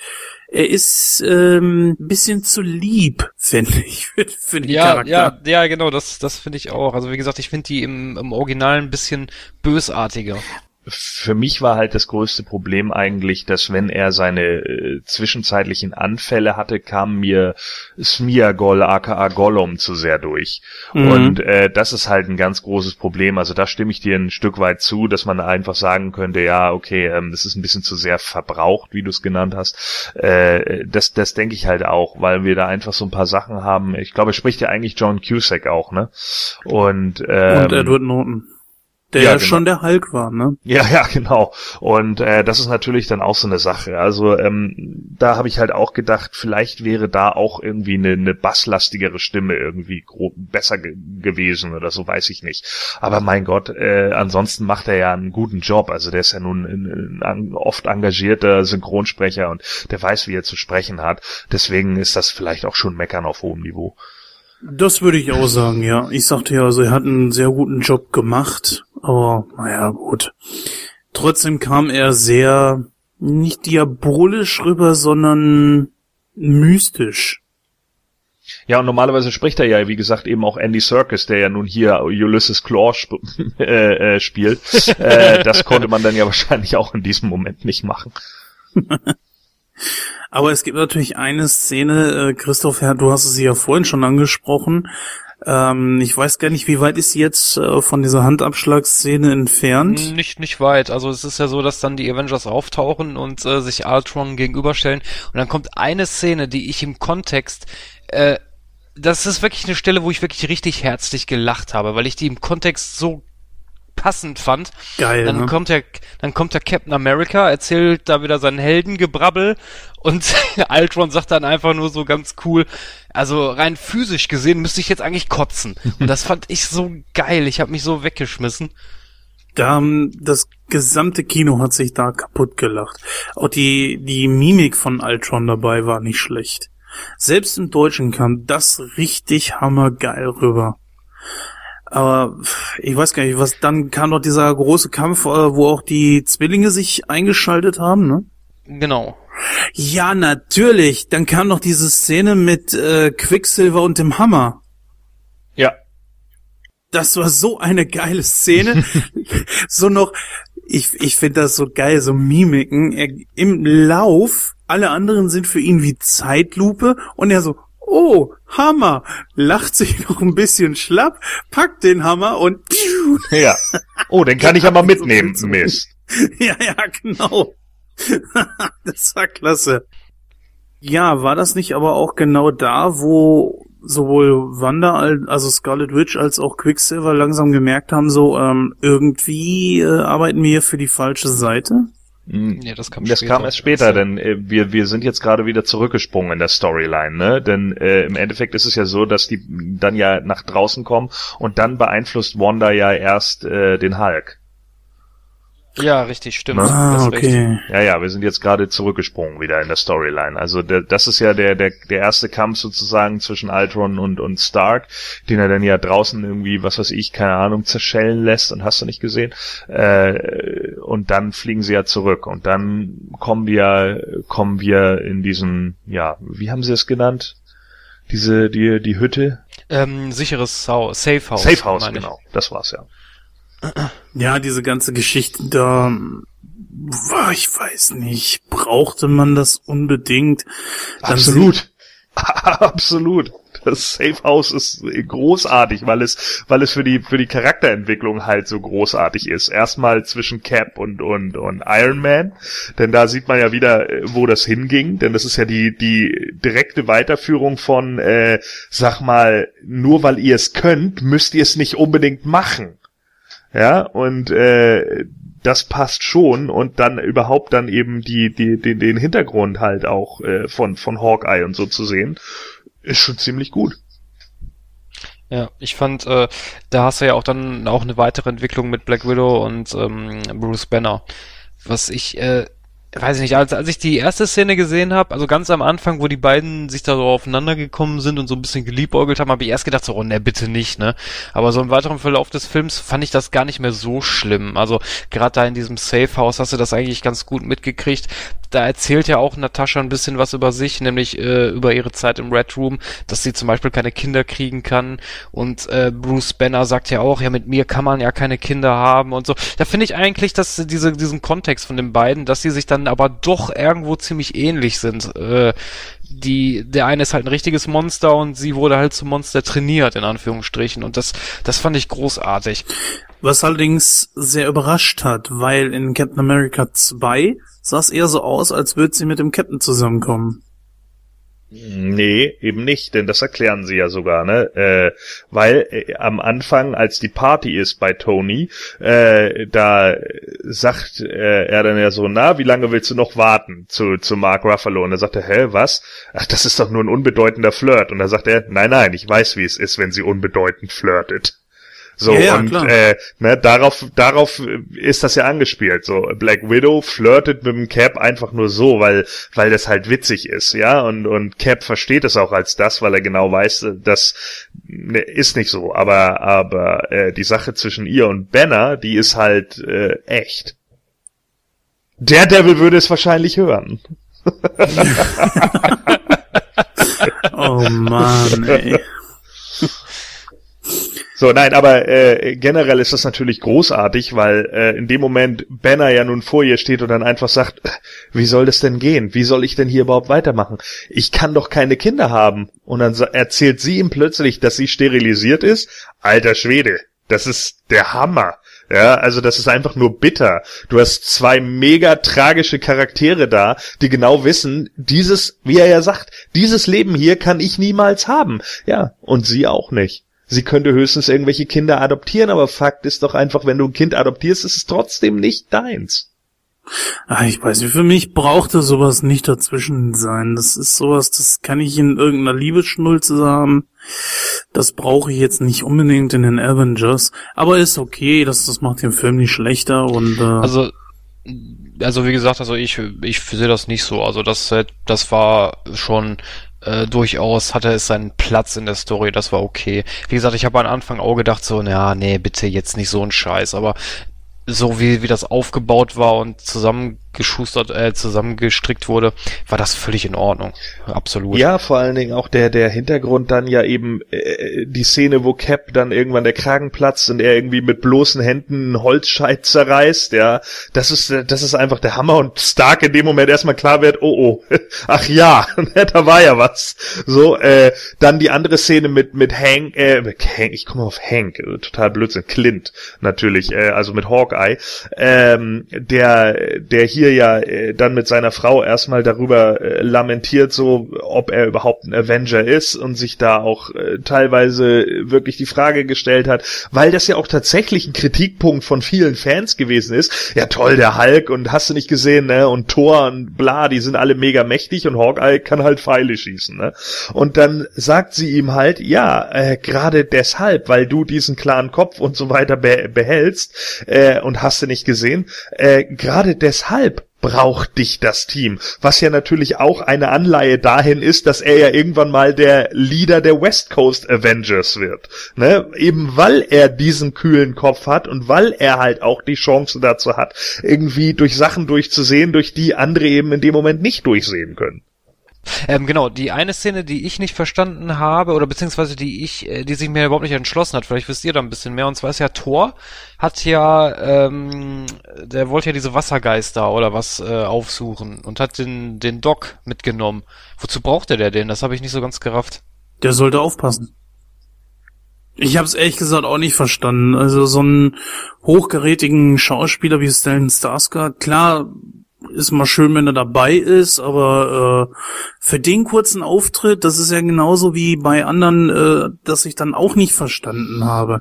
Die haben so wenig Screentime, er rennt ja dann auch zum Schluss nur noch bei Shield rum und das war's dann auch großartig und das auch nur im Hintergrund. Ja, aber so ist, so ist, das eben in Filmen, wenn du eine Supporting Act Rolle hast, ne? Es gibt eben Main Acts und es gibt Supporting Acts und er ist halt ein Supporting Act und hat dann demzufolge in einigen Filmen vielleicht auch weniger Screen Time, genauso wie es halt ein Heimdall hat, wenn Thor da halt äh, äh, seine einzelne Vision hat, äh, dass äh, alle in Asgard ihn ihn verantwortlich machen, dass Asgard äh, niederfällt und äh, ja, ne, also genau darum geht's halt und und das ist auch der Grund, warum Don Cheadle halt nur diese Mini-Auftritte hat, weil er eben nur eine Supporting Role ist.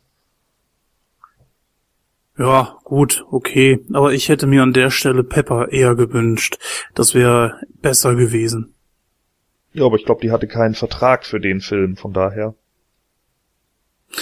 Sie wurde aber allerdings so oft erwähnt, dass ich wirklich gedacht hatte, so, ne, vielleicht taucht sie ja noch auf.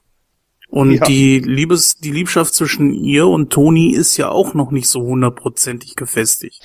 Man kann ja nun auch nicht ausschließen, dass sie eventuell noch in einem der äh, Folgeteile irgendwie mit auftaucht. Also es würde mich auch nicht wundern, wenn äh, Marvel da nicht alles dran setzt, um äh, Gwyneth Paltrow da irgendwie nochmal ein Angebot zu machen.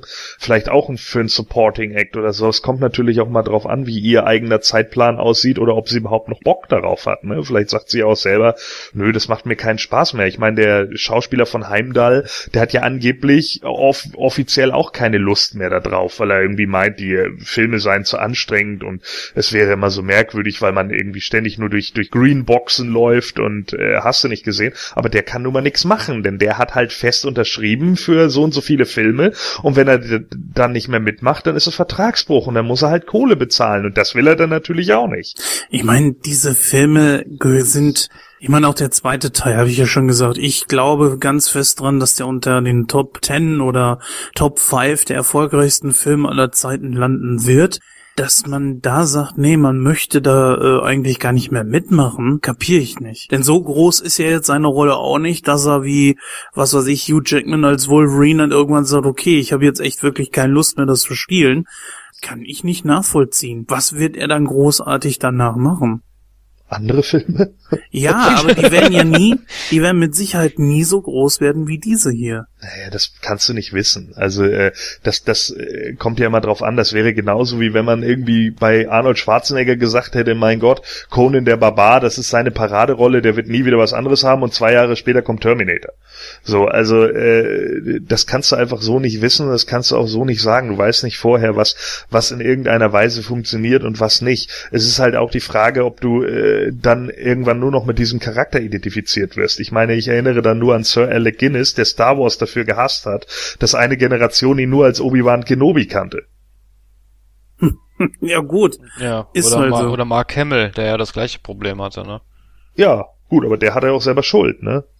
ja, aber er hat einen großartigen Joker gesprochen. Ja. Das muss man ihm Absolut. Lassen. Synchronsprecher war der zum Beispiel super, aber ich meine, wenn man der Meinung ist, dass man je, jegliche Filmrolle ablehnen kann, äh, weil man jetzt irgendwie angeblich ein Star ist, äh, dank Star Wars, dann ist es natürlich dumm. Und äh, Mark Hamill soll ja auch die Rolle von äh, Indiana Jones abgelehnt haben. Und das ist natürlich ein bisschen blöd, ne? Ach du dickes Ei, jetzt im Ernst? ja, ja, ja. Und äh, das sind natürlich dann auch so Sachen. Äh, ursprünglich war, glaube ich, erst Magnum gecastet worden für Indiana Jones und äh, Tom Selleck äh, hatte dann, glaube ich, eben wegen Magnum oder so äh, abgelehnt. Und dann äh, ist es, glaube ich, irgendwie darauf gegangen, dass äh, das Gerücht geht, irgendwie, dass Mark Hamill wohl auch äh, in Betracht gezogen wurde und wohl von vornherein gesagt hat, nö.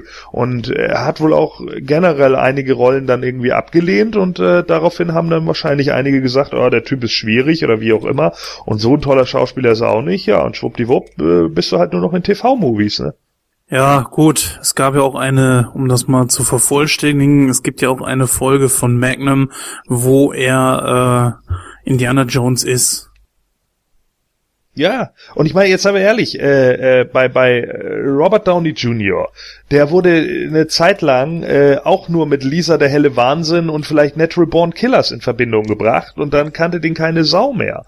So, und äh, da kannst du auch nicht wissen, so, da wird, sagen vielleicht auch einige, ach, der Blödsinn, der wird immer der News Reporter aus Natural Born Killers bleiben. Ja, und schwupps kommt ein Iron Man daher und äh, der Junge macht's. Ja, gut, es ist natürlich jetzt das mindestens einmal im Jahr kommt ja jetzt äh, ein MCU-Film. Und ich finde schon, das ist sehr viel. Wenn du dann daherkommst und äh, musst dann alle ein bis zwei Jahre mal diesen Charakter spielen, kann es vielleicht irgendwann auch schon, ich sag mal, so ein Overkill sein für ihn, für einen selbst. Ist halt eben so, ne? Man, man äh, hat die Möglichkeiten und Robert Downey Jr. spielt ja andere äh, sehr gute Filme auch was war jetzt, der Richter war, glaube ich, der letzte oder so. Und der, die waren ja gut, dass man dann sagt so, nö, ich habe jetzt auf das andere keinen Bock mehr. Ich verdanke dem zwar meine Karriere, aber warum nicht? Ja gut, ich meine, wir werden ihn ja zumindest noch in einem Film sehen, nämlich in Captain America 3. Das wird dann aber auch definitiv sein letzter Auftritt als Iron Man sein. Den gibt's doch schon. Das Captain America 3? Ach, Captain Nein. America 3, ja, nee, hast recht. Klar, da habe ich jetzt äh, mit Iron Man verwechselt. Ja, kommen wir mal in der Handlung weiter. Und zwar hat äh, Altron sich ja dann später die Dr. Shu geschnappt, weil er will sich ja weiterentwickeln. Und sie hat ja so ein so ein Scannergerät, womit man Gewebe ähm, ja halt darstellen kann. So quasi ein 3D-Drucker in Anführungsstrichen. und ähm, ja, und er möchte sich dann halt auch einen Körper von ihr machen lassen. Finde ich, finde ich, fand ich übrigens auch eine coole Szene, dass äh, Ultron sie mit dem Zepter gefügig gemacht hat, also so wie es Loki halt in The Avengers 1 gemacht hat. Fand ich, fand ich auch eine nette Referenz daran. Ja, und dann kommt es ja, wie es kommen muss. Die Avengers äh, bekommen davon natürlich Wind und äh, wollen Ultron aufhalten. Also diese Szene fand ich auch gut, weil da haben ja dann ähm, Quicksilver und äh, Scarlet Witch gemerkt, okay, äh, was der Roboter davor hat, ist doch nicht so toll. Und ich fand, das war auch wieder so also eine so eine Szene, wo ich wo ich ein bisschen schmunzeln musste, nämlich als sie dann weggehen wollten und Ultron dann irgendwie nur so sagte, ne, was habt ihr denn vor? Bleibt doch hier, ich bin doch so allein. das ist so Quatsch. das fand ich so geil. Wie fandet ihr die Szene? Ich fand die eigentlich gar nicht mal so schlecht. Ähm. Zu seinen Zweck erfüllt, also war, war lustig.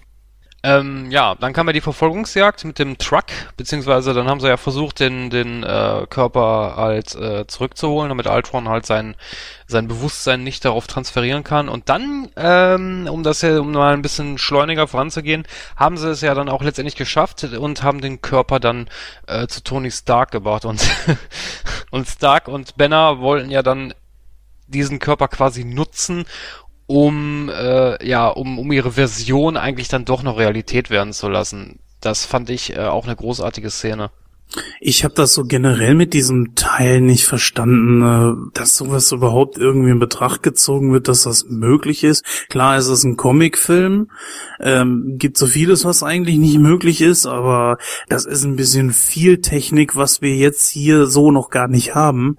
Ich finde, da hat man ein bisschen, äh, bisschen über, das hat ein bisschen Überhand genommen. Inwiefern meinst du jetzt? Wenn man jetzt anfangen kann, Gewebe nachzudrucken, ist ja fast wie bei äh, Star Trek und so weiter wie gesagt, das ist mir ein bisschen viel. Das ist ja, glaube ich, noch nicht mal außerirdische Technologie, oder? Nein. Ja, äh, wie gesagt, das ist mir einfach ein bisschen zu viel Technik. Ich meine, klar, Tony Stark ist ein Genie etc. Und natürlich gibt's auch noch andere Genies, aber dass die generell jetzt schon so weit sind, dass die äh, Gewebe nachbilden können, geschweige denn ein ganzes menschliches Gehirn, mm, nee. Das, das war mir ein bisschen too much. Ja, aber du musst natürlich auch in dem Moment überlegen, bei Agents of Shield ist es ja auch so, dass sie zum Beispiel irgendwelche äh, Nanotechnik sich aufs Gesicht legen können und die emuliert sofort jedes andere Gesicht. So, ja, und du siehst dann wirklich so aus wie dieser andere Mensch. Also Agent May wird zum Beispiel in der Staffel 2 ja von Agent 33 irgendwie emuliert und sieht dann halt genauso aus wie Agent May. Das ist ja auch Technik, die es heute nicht gibt. Äh, es geht ja nun einfach darum, dass das hier eine, eine, eine Shield-Einrichtung ist, wie auch immer, oder eine, eine Geheimeinrichtung von Stark. Und Stark benutzt ja zum Beispiel auch seit, keine Ahnung, Iron Man 1 äh, den Holocube, den du jetzt gerade mal technisch in den Anfängen Anfängen siehst. Von daher äh, finde ich das nicht schlimm. Ich meine, es ist nun mal ein Comic und da ist es eben so, äh, diese Quinjets, die sich irgendwie selbst komplett unsichtbar machen können und sowas gibt es halt auch alle nicht. Das ist halt alles irgendwie äh, Regierungskram, der dafür eben bezahlt ist. Das Marvel-Universum ist ja nicht zwangsläufig eins zu eins mit dem unseren gleichzusetzen, nur dass da irgendwelche Superhelden drin rumrennen, sondern die sind natürlich technisch schon weiterentwickelt. In den 60er Jahren hatten die Fantastic vorher auch schon ihre fliegende Badewanne. ja, komm, das Ding sah aus wie eine Badewanne, also bitte.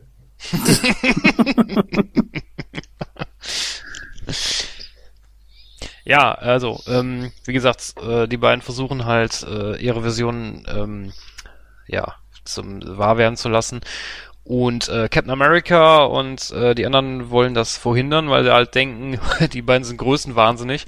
Und äh, dann kommt Thor hinzu, wenn ich das jetzt richtig in Erinnerung habe, ähm, von der dann von den Infinity-Steinen erzählt, was ich auch eine super Referenz fand und äh, er dann auch letztendlich dafür gesorgt hat, dass halt dieser Prozess in Gang gebracht wird. Und wen haben wir dann? Vision. Naja, genau. Und das, das war ja im, auch die vorhin angesprochene Szene, ne? Er ist dann ja einfach zu dieser äh, Quelle mit mit äh, dem Doc hingegangen und äh, sieht da halt genau das, was eben kommt, weil er halt Klarheit haben musste. Und äh, dafür war äh, der Doc wahrscheinlich einfach auch da, um ihm einfach die Gerätschaften mit dazu zu geben, dass er überhaupt diese Quelle betreten kann. Und der Doc warnt ihn ja noch noch, jedes Mal, wenn irgendjemand diese Quelle betritt, endet das nicht gut. Ne? Und äh, dadurch sieht er das ja und äh, ja, dann kommt eben genau de, dieser Punkt, dass Thor halt auch selber ausrastet und halt alles irgendwie ja mit Blitzen versieht, weil er davon halt genug hat von diesem Wahnsinn. Ja, richtig, stimmt. Also in dem Zusammenhang macht das wieder Sinn, da hast du recht. Ja. Ähm, was, was wollte ich jetzt sagen? Genau, ähm, richtig. Und zwar ähm, taucht dann Vision auf oder beziehungsweise Vision, Vision wird erstellt. Äh, fand ich auch super. Wobei, wenn ich mich richtig erinnere, da muss es, korrigier mich Gordon, wenn ich falsch liege, aber eigentlich wurde Vision von Ultron geschaffen. Ne? Ja. Naja, wird er ja irgendwie auch. Wenn man es nicht ganz so genau nimmt. Ja, gut, okay, klar. Ich meine, wenn man Ultron hat halt die Idee und äh, die und äh, die Avengers haben das halt nur mit äh, aufgegriffen. Das stimmt. Also so kann man das auch sehen. Das ist richtig. Was ich da cool fand, ist, dass er den Hammer heben konnte. Habe ich auch nicht so richtig verstanden, weil es hieß immer, nur wer würdig ist, kann das Ding heben und äh, da hatten wir uns ja, glaube ich, schon drüber unterhalten, Gordon. Ja. Ähm, können wir ja gerne hier nochmal sagen, dass du mir erklärt hattest, dass ähm, er eigentlich kein Mensch ist und auch kein Roboter. Somit Richtig. also kann er den Hammer heben. So hat es Gordon mir dann erklärt. Macht Sinn. Nee, äh, er kann ihn deshalb heben, weil er halt würdig ist. So, darum geht's. Es geht ja darum, du musst eben ein reines Herz haben. Und er hat nun mal äh, keine bösen Absichten. Ja, äh, und, und, das ist es halt so. Er, er muss halt für eine gewisse Form von, äh, ja, äh, ja, muss halt äh, für, eine gewisse Form von, von Ehre oder so stehen. Und, und das kann Vision halt einfach, weil er halt diesen Anklang, den ein Ultron hat, eben nicht hat, sondern er betrachtet das Ganze vermutlich auch eher logisch. Denn wie er ja hinterher, um jetzt mal ganz kurz äh, vorzuspulen zum Ende, ja auch zu Ultron sagt, äh, sicher ist die Menschheit nicht perfekt, aber Dinge sind halt nicht dafür gemacht, für immer da zu sein und sie können auch in ihrer kurzen Zeit gut sein. Darum geht's. Und wenn die Menschheit sich selber auslöscht, dann tut sie das halt. Dafür braucht sie keinen Ultron. Das ist die Message dahinter, die Vision hat. Und deswegen kann er den Hammer heben. Er hat halt kein Problem damit. Er hat keine niederträchtigen Hintergedanken. Ist das denn auch Comic-konform oder hat man sich irgendwas aus den Fingern gesogen? Äh, das weiß ich ehrlich gesagt nicht, ob, ob er im Comic den, den Hammer mal anheben konnte. Dass allerdings er jetzt diesen einen Infinity-Stein beinhaltet, sag ich mal. Ja, gut. Ja, aber, darum, aber darum geht's ja auch. Ich meine, um da auch mal ein bisschen vorzuspulen, ich denke mal, Thanos wird die Infinity-Steine wieder haben wollen und äh, wird sich auch den wieder zurückholen wollen. Was bedeutet, er wird äh, Vision attackieren müssen. Ich denke, das wird er auch tun. Ja, wir haben ja noch zwei Charaktere, die nämlich die Seiten gewechselt haben. Das sind nämlich die beiden Zwillinge, die jetzt langsam aber sicher erkannt haben, so okay, irgendwas funktioniert hier nicht so ganz richtig. Dieser Roboter, der ist nicht ganz normal. Und äh, es hat bringt macht einfach keinen Sinn, dass er die ganze Welt zerstören will. Und wechseln damit die Seiten auf den, äh, die Avengers. Und ja, klasse Sache. Also das, das wusste selbst ich, dass das irgendwann passiert. Und ich hätte nur nicht gedacht, dass es so schnell passiert. Ich hätte eigentlich gedacht, dass sie eher während des Endkampfes sozusagen die Seiten wechseln. Ja, aber es macht aber auch Sinn, weil ähm, die Zwillinge haben ja eigentlich nur einen riesengroßen Groll auf Tony Stark, eben weil bedingt durch ihre tragische Hintergrundgeschichte, dass äh, sie erzählen es ja auch, dass da eine Handgranate lag, wo Stark Industries drauf stand und sie da zwei Tage warten mussten, bis die hochgeht. Das ist ja auch eigentlich der einzige Grund, warum sie sich mit Ultron zusammenschließen und äh, Ultron will aber nicht äh, die Avengers vernichten, sondern er will halt äh, alles platt machen. Und da erkennen sie ja dann eben, im Moment mal, das wollen wir aber nicht, äh, das geht uns ein bisschen zu weit. Und äh, deswegen fand ich das schon, also das fand ich okay von der, von der Wandlung her. Ja, gut, klar, sicher, natürlich ist es nachvollziehbar, aber sie hatten dann ja auch zum Schluss hin kein Probleme mit Tony Stark. Das stimmt allerdings, da muss ich dir recht geben. Ja, naja. Also, Moment. Als äh, Cap äh, in dieser Szene, äh, wo sie, wo sie die, die entgleisende U-Bahn da oder S-Bahn äh, aufhalten, äh, dann sagt äh, Hallo Stark, da sind die beiden super schnell angespannt und haben äh, finden das überhaupt nicht witzig, dass Captain America äh, auf, äh, auf der Seite von Tony Stark arbeitet, eben weil sie ihm gegenüber immer noch sehr reserviert sind. Ich glaube, das ist eher, am Ende eher so eine Geschichte von, naja gut, leben und leben lassen. Ja, könnte man so sehen. Ja, also ich glaube nicht, dass sie ihn toll finden, denn äh, das Problem ist natürlich auch, und das merkt Tony ja auch immer wieder, aber er nimmt es halt hin, weil er einfach sagt, that's part of the business. Äh, sie, Tony weiß ja auch ganz genau, dass all die Sachen, die er konstruiert hat, die sind irgendwann verscheuert worden, auch natürlich durch Obadiah in, in Iron Man 1 äh, der natürlich die ganzen Stark Industry Waffen irgendwo in, in andere Länder verschifft hat, um da eben Kriege zu führen siehe Iron Man 2 mit Whiplash, so, und hier haben wir halt auch zwei genau von diesen Opfern. Und wenn natürlich dann da Dick Stark Industries draufsteht, dann wird man vielleicht erstmal auf diesen Konzern sauer, anstatt auf irgendeine Regierung. Tony weiß, er sagte ja selber, er hatte damit eigentlich überhaupt nichts zu tun, weil eben auch Obadiah einer der hauptsächlichen äh, Lieferanten ins Ausland war, der sich darum gekümmert hat. Aber Tony weiß auch in dem Moment, hey, wir sind ein Konzern, so, wir machen eben Geld und Geld kommt eben auch durch sowas. Und das mehr als genug. Ja gut, seine Vergangenheit ist natürlich sowieso immer Thema. Und da wird sich dieser Charakter auch nie von losreißen können. Nee, das macht ihn ja aber auch so plastisch. Also ich meine, äh, Charaktere, äh, ne, wie hast du mal so schön gesagt, Captain America ist dir persönlich zu glatt. Äh, in Iron Man ist das eben nicht. Und Tony Stark ist halt nun mal einfach derjenige, der dann halt da auch sitzen kann. Klar, ich bin äh, ein Genie, ich bin auch ein Milliardär, aber äh, ich weiß halt auch, wodurch ich das geworden bin. Und wenn da eben solche Sachen mit passieren, ja, so funktioniert die Welt halt. Während ein Captain America sagen würde, nein, so funktioniert die Welt nicht. Das tun immer nur irgendwelche Idioten, die raffgierig sind. Ja, so ist das. Und deswegen, genau, und deswegen wird irgendwann der Civil War ausbrechen, weil sich da die Ansichten von, von Stark und eben äh, von, von Rogers komplett äh, gegenläufig sind, weil eben ein Steve Rogers der Meinung ist, nein, ich bin zwar dazu da, äh, äh mit den Bürgern zu helfen, aber wenn es kein Krieg ist, gibt, bin ich froh. Und Stark sagt halt, ach komm, sei nicht so ein Idiot, wie, wie, wie dumm muss man sein, dass man die ganze Zeit glaubt, Menschen könnten auf, auf diesen Flächen gut miteinander leben, Krieg Kriege wird's immer geben. Womit er ja recht hat. Äh, äh, hat er damit recht? Das ist eben genau die Frage. Hat er wirklich damit recht? Oder geht es einfach tatsächlich nur darum, dass die Menschen, wie Ultron es ja gerne möchte, sich endlich mal weiterentwickeln und vielleicht mal zu ihren Idealen auch stehen und einfach sagen, nein, dieser Schwachsinn mit, ich muss irgendwie mehr haben als du, ich muss unbedingt neidisch sein oder sonst irgendwas, dass das mal aufhört.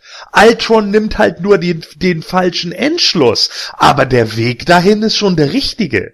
Ja, er sagt ja die gesamte Zeit, es ist wie, das ist ja deshalb, äh, äh, fällt es ja Banner auch auf, weil er dieses gezeichnete Bild von, von Clints äh, Kindern sieht, wo der Schmetterling drauf ist und er sagt, ja, er will eine Entwicklung. So, aber diese Entwicklung äh, entsteht halt nicht dadurch, dass er wie in der Urozuki Doji Saga den Chojin äh, ausruft und der macht mal kurz die gesamte Welt platt, um eine neue aufzubauen, sondern er geht äh, äh, Vision und und eben auch andere, wie eben Captain America, gehen halt davon aus, nein, es ist noch genügend guter Wille im Menschen vorhanden. Äh, die können, die haben noch die Möglichkeit, sich auch in ein anderes System zu entwickeln. Weg von diesem Schwachsinn, weg von Geld, das alles regiert und so weiter und so fort. Das ist eben der gute Ansatz da hinten. Man hat, das ist doch eine uralte Geschichte, die Theodisee, Gott gegen Teufel. So, Gott ist, äh, und Teufel halten sich raus, der Teufel sagt, nee, die schaffen's nicht. Und Gott sagt, doch, ich glaubt daran.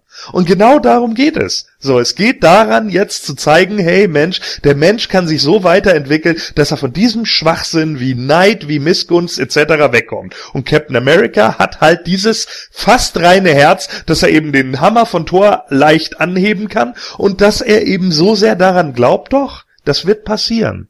Irgendwann. Aber dieses Hammerheben hat er ja in diesem Film nicht geschafft.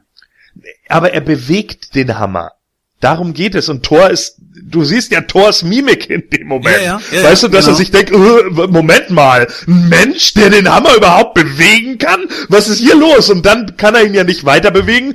Und in dem Moment muss Thor erstmal lachen und sagt, oh, puh, Glück gehabt. Ja, weil das ist für ihn, das ist für ihn eine Nummer, die, die, die da würde er einfach sagen, nee, Vision wäre für ihn so eine Art von, von gleichberechtigtem Gott. Ja, oder Halbgott. Wie auch immer so. Aber ein Mensch, der das schafft? Hm. Ja. äh, wo sind wir jetzt eigentlich in der Handlung? Bleibt ja eigentlich nur noch der Endkampf, ne? Ja. Ja, riesengroßer Endkampf. Hm, Vision, ach Quatsch, Vision. Mensch, Ultron möchte die Welt zerstören, indem er einen riesigen Meteoriten auf die Erde fallen lässt. Meteorit ist gerade nicht da, also was macht er? Mit Hilfe einer Vorrichtung lässt er eine ganze Stadt in die äh, Höhe schweben und will die dann auf die Erde fallen lassen, was so ziemlich den, fast denselben Effekt hätte.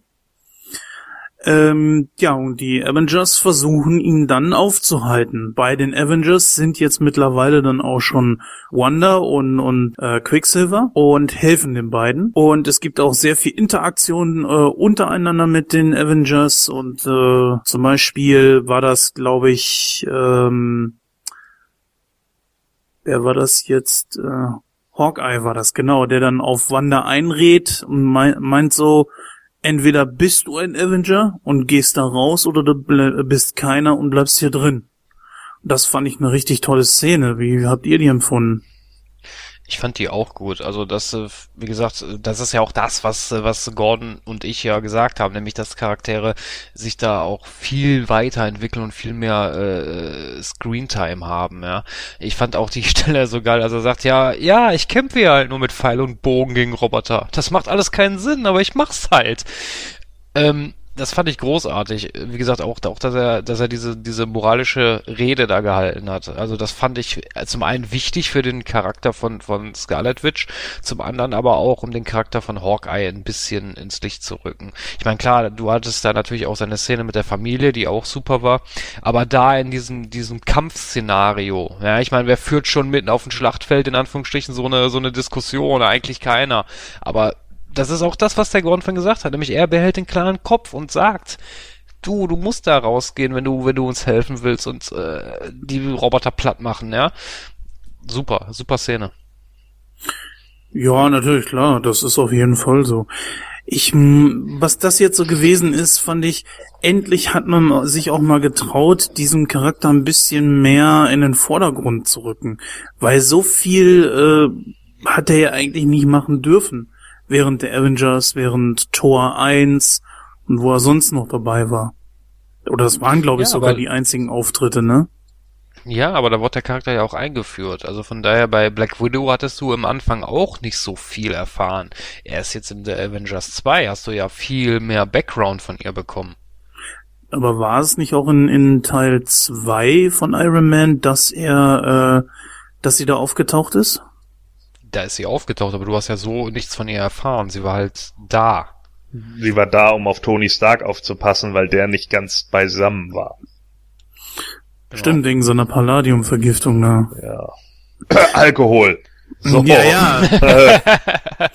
Mittel zum Zweck. Disney halt. Ja, natürlich, ganz klar. So und äh, aber genau in dem Moment äh, ist das halt die Weiterführung von der Szene, die die er halt in dem Safe äh, hat, äh, wo er die diese Sache mit seiner Frau äh, besprochen hat. Da sagt er sich halt auch, okay, genau so ist es und das bringt er dann eben weiter an Wanda und äh, ja, wie gesagt, äh, da kann man eine Menge draus machen. Äh, ich, wie gesagt, ich würde es ja mega abfeiern, wenn sie es tatsächlich noch bringen, dass die West Coast Avengers kommen im Infinity War. Wird wahrscheinlich nicht passieren, aber ich würde es total feiern.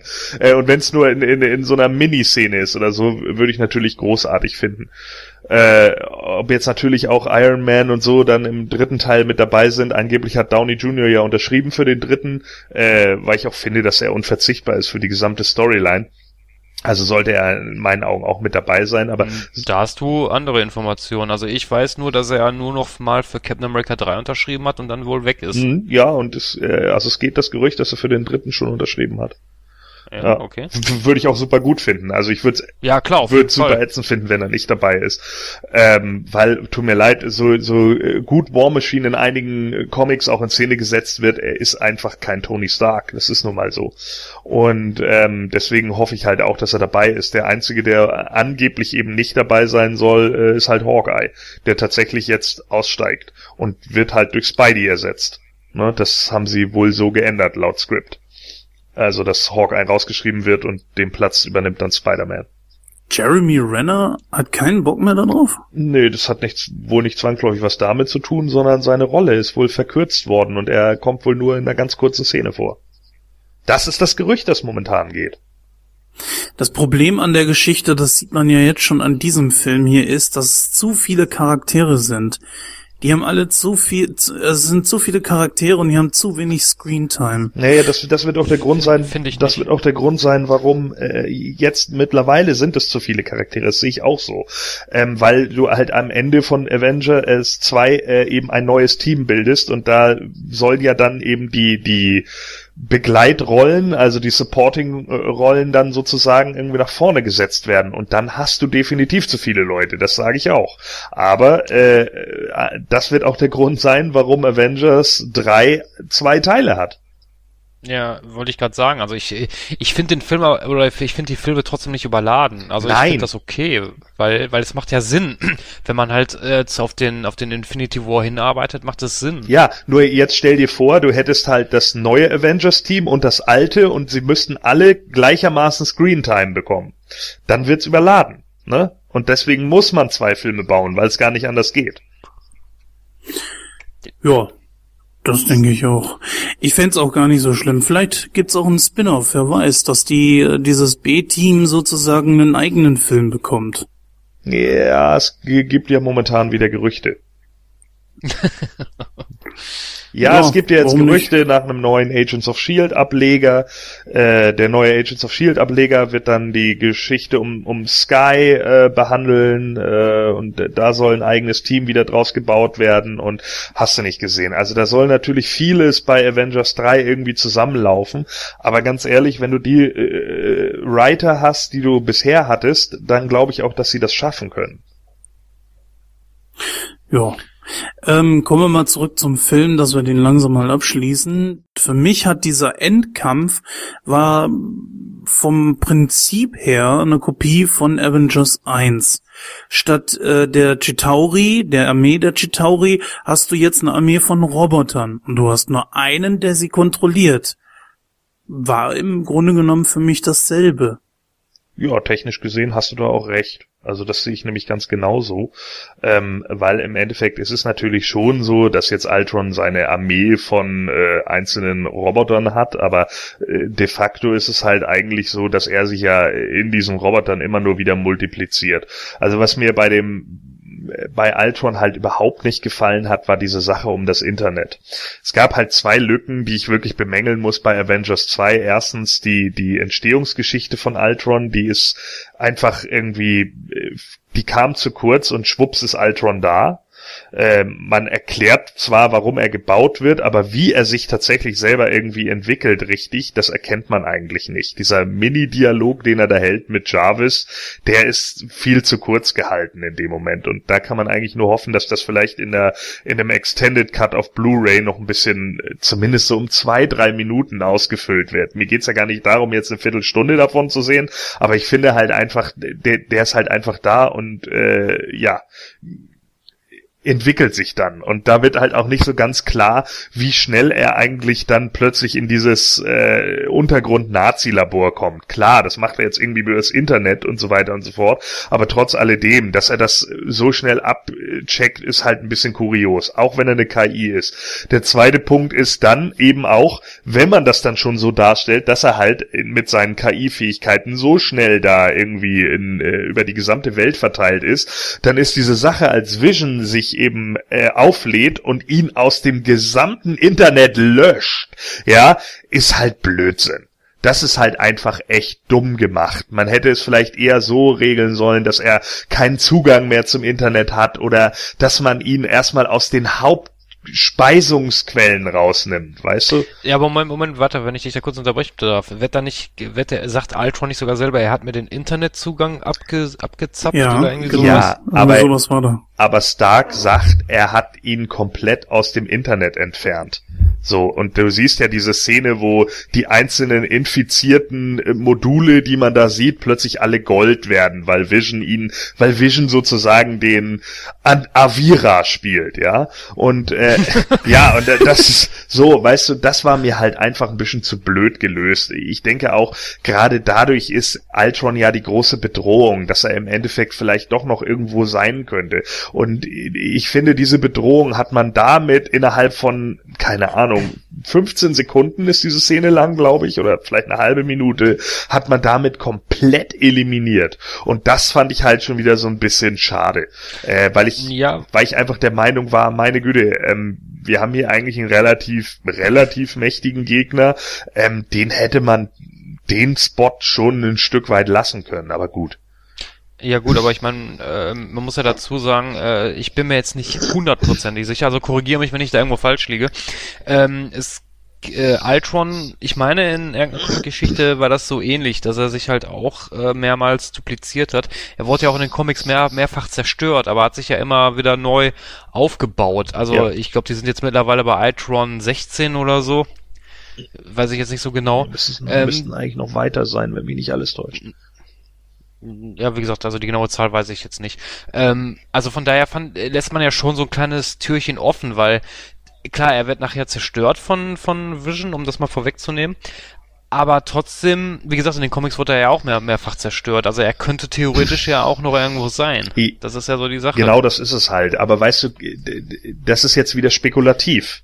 Ja, äh, man hätte es ja auch einfach so lösen können und einfach eben irgendwie sagen können, ja, er hat ihn erstmal aus den Hauptmodulen rausgeschmissen, wie auch immer, ja, da, da wird er nicht mehr reinkommen. Und dann hätte man ja am Ende, es muss doch nur ein Satz sein, ja, es muss doch nur ein Satz sein, dass irgendwie ein Bruce Banner am Ende sagt, äh, Vision kümmert sich darum, dass Ultron auch aus äh, Nebensträngen gelöscht wird oder so. Ja, es ist doch nur ein Satz, so, den ein Charakter sagen muss. Und das, das, das, das reicht doch schon, ja. Dann kann man zumindest die Option offen lassen. Ja, krass, vielleicht versteckt er sich ja doch noch irgendwo. Ja, ich glaube, es dürfte genügend Möglichkeit geben, dass er wiederkommt. Ja, ich. Ich, ich gehe jetzt auch nicht ja. davon aus, dass er jetzt nochmal wiederkommt, weil mit Avengers 3 ist halt diese Saga abgeschlossen und das ist auch vollkommen okay, weil man einfach auch sehen muss, was für ein äh, äh, Universum wir hier an, an, an Filmen geschaffen haben. Und ich denke halt eher, wenn Ultron nochmal auftauchen sollte oder sowas, dann wäre das wahrscheinlich eher machbar für zukünftige Fernsehserien oder sowas. Ja, wollte ich gerade sagen. Also das wäre das wäre eigentlich eine gute Idee, wenn man ihn dann, was weiß ich, in irgendeiner Staffel von, von Shield oder so mal unterbringt, ne?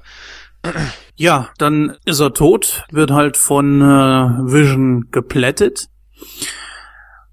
Dann haben wir noch eine kleine Szene, wo sich ähm, wo sich Mark Ruffalo alias Bruce Banner dann äh, von den anderen abkapselt.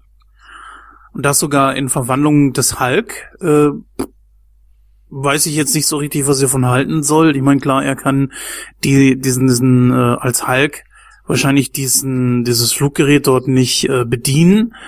Aber er setzt sich einfach hin und trifft die Entscheidung, ich gehe nicht zurück.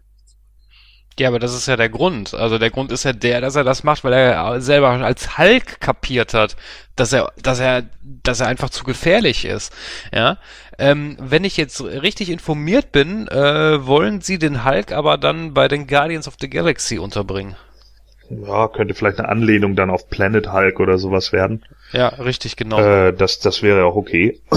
ähm, naja, im Endeffekt äh, ist es ja nur so, Peter David hat es ja auch irgendwann so geschrieben, dass äh, ein, ein Stück weit der Hulk halt auch eine Form von Intelligenz hat äh, und so weiter und so fort. Ich habe es ja im letzten Mal schon angesprochen, dass wir eben diese ganzen äh, Nebencharaktere mit Mr. Fixit und bla bla bla hatten, wo, wo er sich dann gar nicht mehr zurückverwandelt, sondern die gesamte Zeit der graue Hulk bleibt und so weiter und so fort. Ich denke, das wird uns hier nicht bevorstehen. Aber trotz alledem äh, gibt es natürlich auch eine schlaue Version des Hulk und vielleicht macht man das ja hier jetzt auch so ein Stück weit. Persönlichkeit. Ne? Es geht ja jetzt nicht zwangsläufig darum, dass er genauso schlau ist wie Bruce Banner. Die, die Idee gibt es ja auch, äh, dass, dass es einen äh, ja, Bruce Banner Hulk sozusagen gibt, aber dass er vielleicht zumindest so intelligent ist, dass er halt lernt. Ja, und dass er halt einfach merkt, ja, okay, das funktioniert hier nicht. Ich hau jetzt ab, ich habe Ultron rausgeschmissen aus, aus diesem Flieger hier äh, was ja auch klar war, dass er den da irgendwie fertig macht und ähm, äh, fliegt dann halt einfach so lange weiter, bis er irgendwann abstürzt. Kann ihm ja egal sein, er stirbt ja eh nicht. ähm, eine Szene, die wir vergessen haben, äh, und zwar die, dass äh, ähm, Quicksilver stirbt. Oh, ja, natürlich, klar. Das ist so eine Geschichte gewesen im Vorfeld. Es hieß, einer der Avengers würde sterben. Da dachte dann natürlich auch jeder, oh, wer könnte das sein? Ist es Iron Man? Ist es äh, Hulk? Äh, wer könnte sein? Thor wohl kaum. Tja. Doch, klar. Ich ging davon aus, dass Thor stirbt. Was vielleicht auch so, weiß ich nicht, äh, ist kein so emotionales Ding, wie ich finde, bei, bei einem äh, Quicksilver gewesen. Denn der Charakter ist dafür zu neu und war dafür auch noch zu blass er hat zwar eine, eine kleine Hintergrundgeschichte, aber dass er am Ende stirbt, äh, ist für den Zuschauer einfach nicht so gravierend, wie wenn ein Hawkeye oder einer der anderen Charaktere gestorben wäre. Ja, ich glaube, ganz besonders hätte es die Leute bei Scarlet Witch getroffen.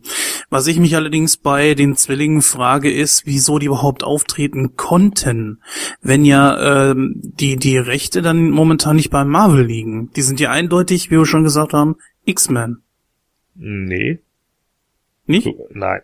Nein, nein, also ähm, Wanda äh, sowieso nicht. Äh, die ist halt eine Hexe und äh, die war ja auch immer bei den Avengers. Und äh, bei Quicksilver ist das halt so eine Sache. Ähm, Quicksilver äh, ist von den Rechten her halt auch bei den Avengers angesiedelt, gilt aber im Marvel-Universum als Mutant. Das war der Grund, warum beide äh, Seiten ihn halt benutzen konnten, weil da die Rechteverteilung halt nicht klar gegeben war. Denn äh, Fox hat halt die Rechte an Mutanten und naja, das Marvel-Universum hat halt die Rechte an Avengers. Also ist es halt so, dass sie natürlich ihn nehmen können, weil Quicksilver halt irgendwann mal ein Avenger war. Äh, es ist jetzt halt die Frage, theoretisch wäre es, glaube ich, sogar möglich, Wolverine äh, mitnehmen zu können, weil der auch mal irgendwann bei den Avengers war.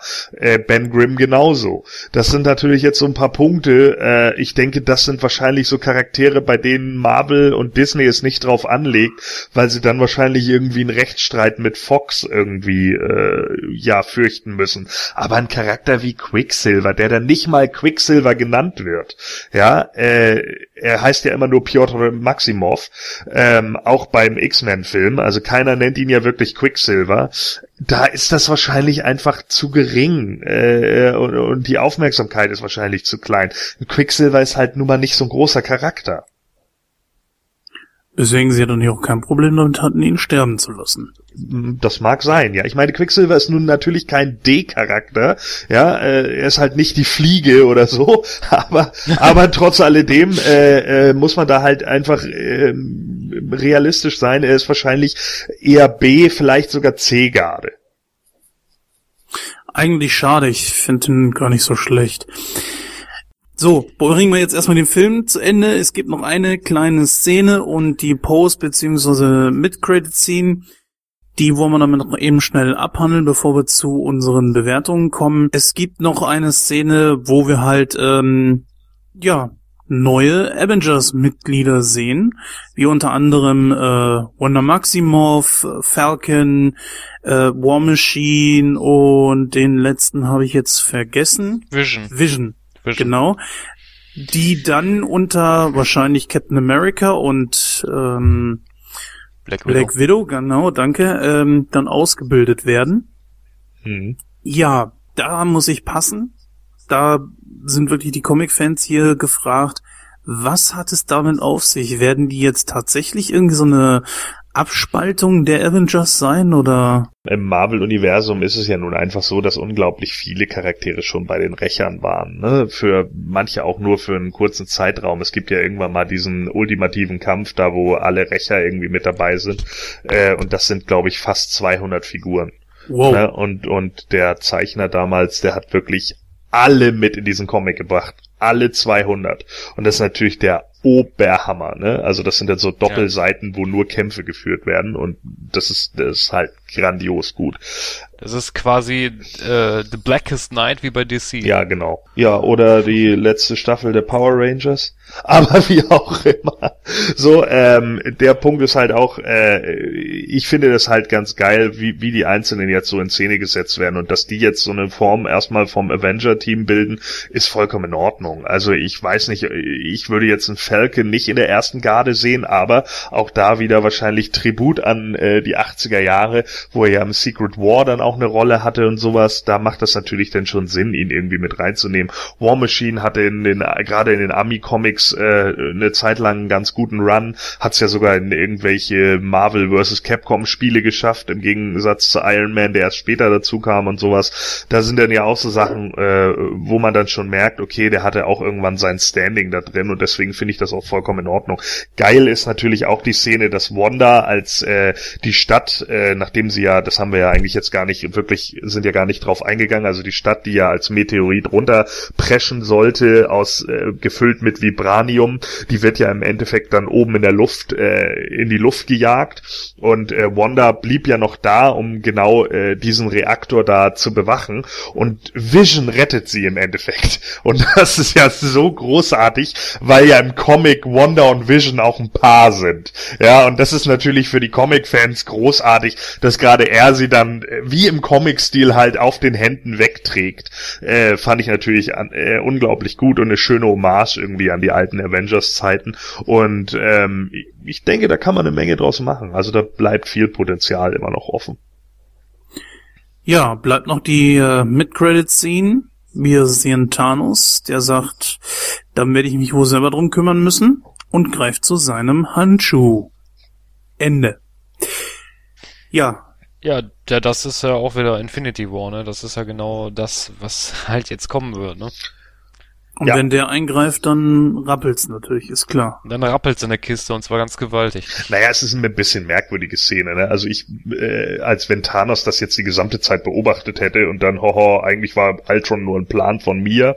Naja, naja, also äh, das finde ich halt schon. Ja, aber ich fand das ein bisschen, wenn ich, Entschuldigung, wenn ich ja. das unterbreche, ich fand das ein bisschen aus dem, auch, äh, aus dem Kontext gerissen, weil vielleicht äh, spielt, also er hat zwar gesagt, aber vielleicht meint er gar nicht Ultron damit, sondern äh, halt die Infinity-Steine, weil Thor redet ja auch die ganze Zeit von diesen Infinity-Steinen. Ja, sicher, aber äh, da, da ist halt auch der Punkt, da, da gab's halt nicht so wirklich Anleihe dahin, ne? Also er, er ist dafür wahrscheinlich einfach noch zu sehr im Hintergrund geblieben, um das tatsächlich irgendwie darzulegen. Ich glaube, das einzige Mal ist wirklich, wo wir den äh, Ronan äh, vor ihm haben, äh, wo da überhaupt mal in einem Dialog darauf angesprochen wird. Aber ich denke, das kommt jetzt wahrscheinlich bei Guardians of the Galaxy 2 einfach auf uns zu.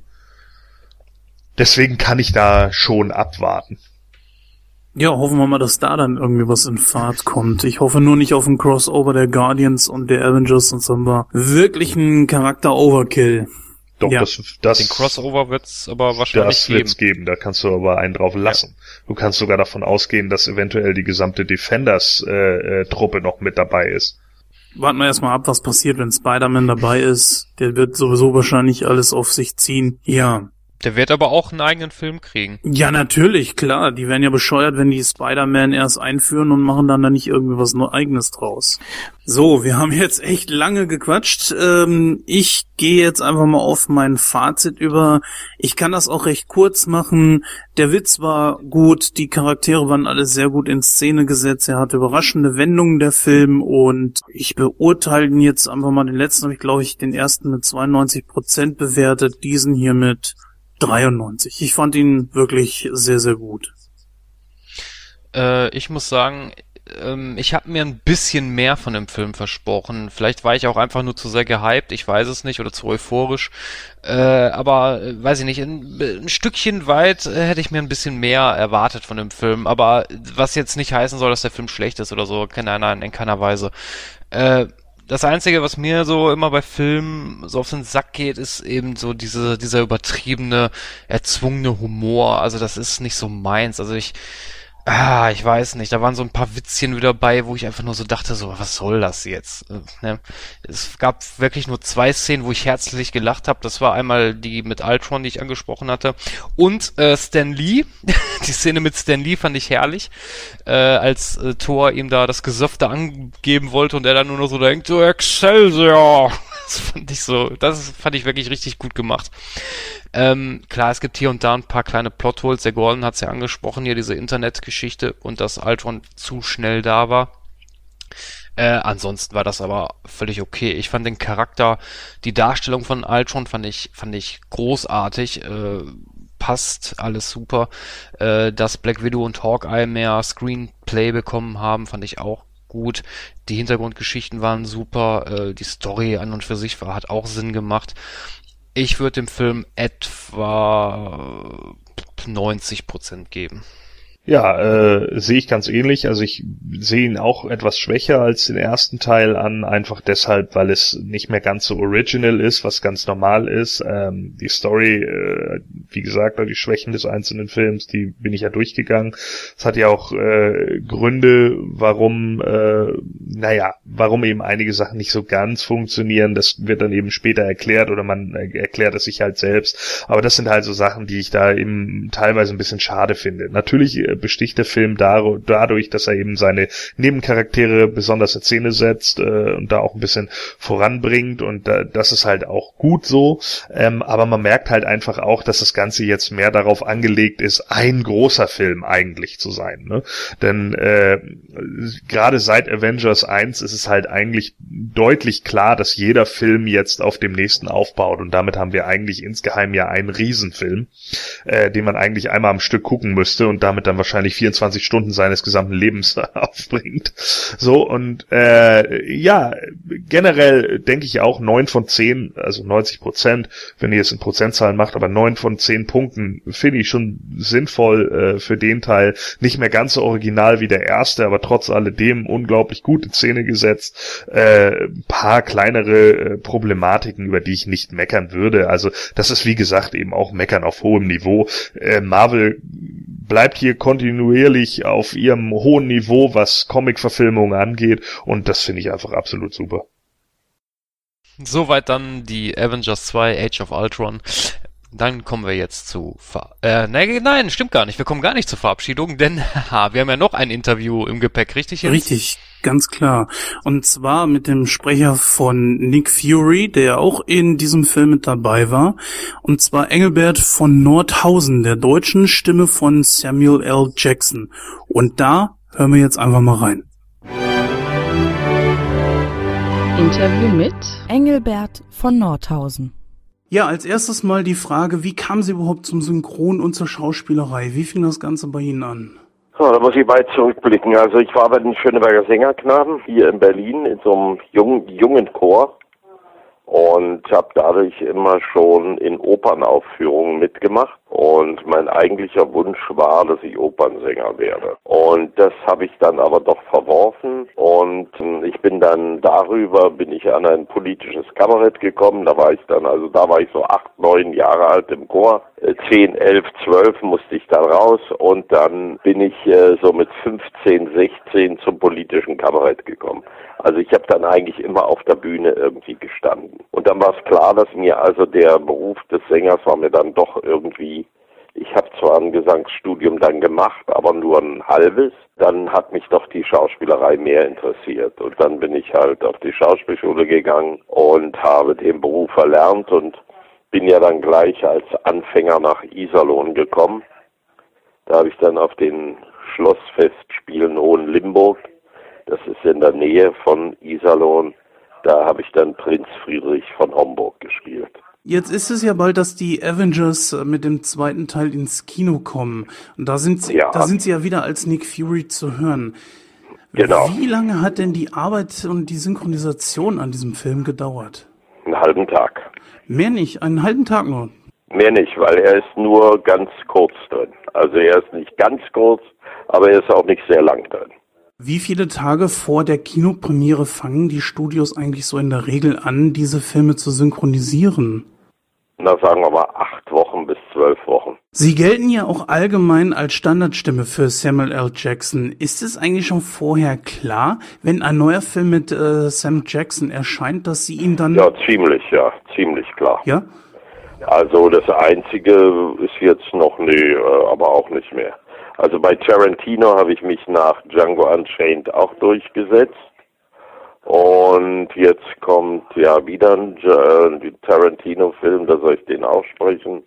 Dann, äh, ja, nee, es gibt jetzt eigentlich nichts mehr, wo ich noch andere sprechen. Also früher war es immer so bei Star Wars, hat ihn dann mein Kollege Helmut Gauss gesprochen. Und äh, ja, und äh, jetzt ist das aber längere Zeit, der kommt ja auch nicht mehr vor, wahrscheinlich bei Star Wars. Samuel L. Jackson. Und da müsste man auch mal sehen, weil es Disney ist und ich eigentlich Samuel Jackson bei Disney immer spreche.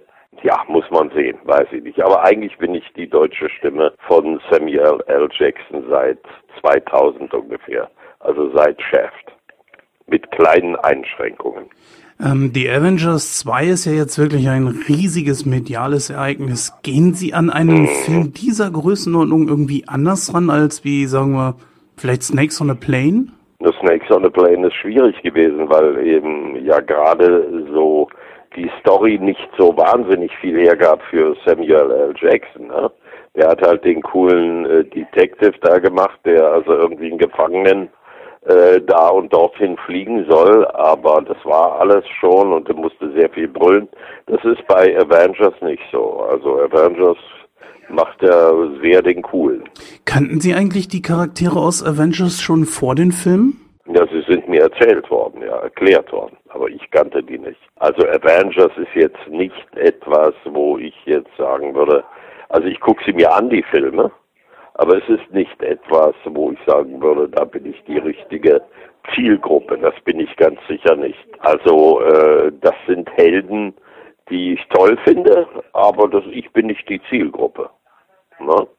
Die Zielgruppe ist ja doch ein bisschen jünger. Sie haben ja Nick Fury auch schon in verschiedenen Zeichentrickserien gesprochen. Genau, ich ja. spreche immer Nick Fury, ja. In, in äh, Spider-Man und äh, Hulk und was weiß ich alles. Also äh, The Ultimative Spider-Man und in Hulk und was weiß ich, wo der überall vorkommt. Der taucht immer mal irgendwo auf. Und dann gibt es ja noch diese äh, Fernsehserie von Avengers und da hat er auch mal einen kurzen Auftritt gehabt. Ich glaube sogar im ersten Film oder im zweiten, weiß ich nicht. Würden Sie sagen, wenn Sie jetzt mal äh, den Schauspieler Samuel L. Jackson beiseite tun, dass Nick Fury als Charakter so die Rolle Ihres Lebens ist als Sprecher? Nee, das kann ich also absolut Nein beantworten. Dazu ist die Rolle auch nicht groß genug. Also ich habe andere Filme mit Samuel L. Jackson gesprochen, zum Beispiel Unbreakable. Da war das eine richtig tolle Rolle, was er da gespielt hat. Das ist ein Comic und das wird dementsprechend bedient. Das ist auch wichtig und so weiter. Aber dass es für mich die Rolle meines Lebens ist, nee, das kann ich nicht sagen. Da habe ich schon Gene Hackman in tolleren Filmen gesprochen, vor in den 90er Jahren. Sam Jackson ist immer ein großartiger Schauspieler und ich habe ihn ja auch, da kommt ja im Juni kommt ja noch ein anderer Film raus, der heißt Big Game und da spielt er den amerikanischen Präsidenten. Das ist zwar nicht so ein spannender Film wie die Avengers, aber es ist auch ein toller Film und ja, also Sam Jackson ist sowieso ein toller Schauspieler, den man gerne bedient. Aber jetzt nun ausgerechnet, ich hatte jetzt im letzten Film, hat er irgendwie 48 Takes gehabt oder sowas. Ja, also das ist doch relativ klein als Rolle. Ne? Da kann ich ihn nicht, ja, das ist, äh, da ist er nicht die Rolle meines Lebens, also wirklich nicht. Da müssten Sie mit Tobias Meister telefonieren. Der hat den anderen Iron Man gesprochen. Gibt es eigentlich Hörbücher auch, wo Sie diesen Charakter gesprochen haben, oder ist es nur auf der Nein, Leinwand? bisher noch nicht, bisher noch nicht.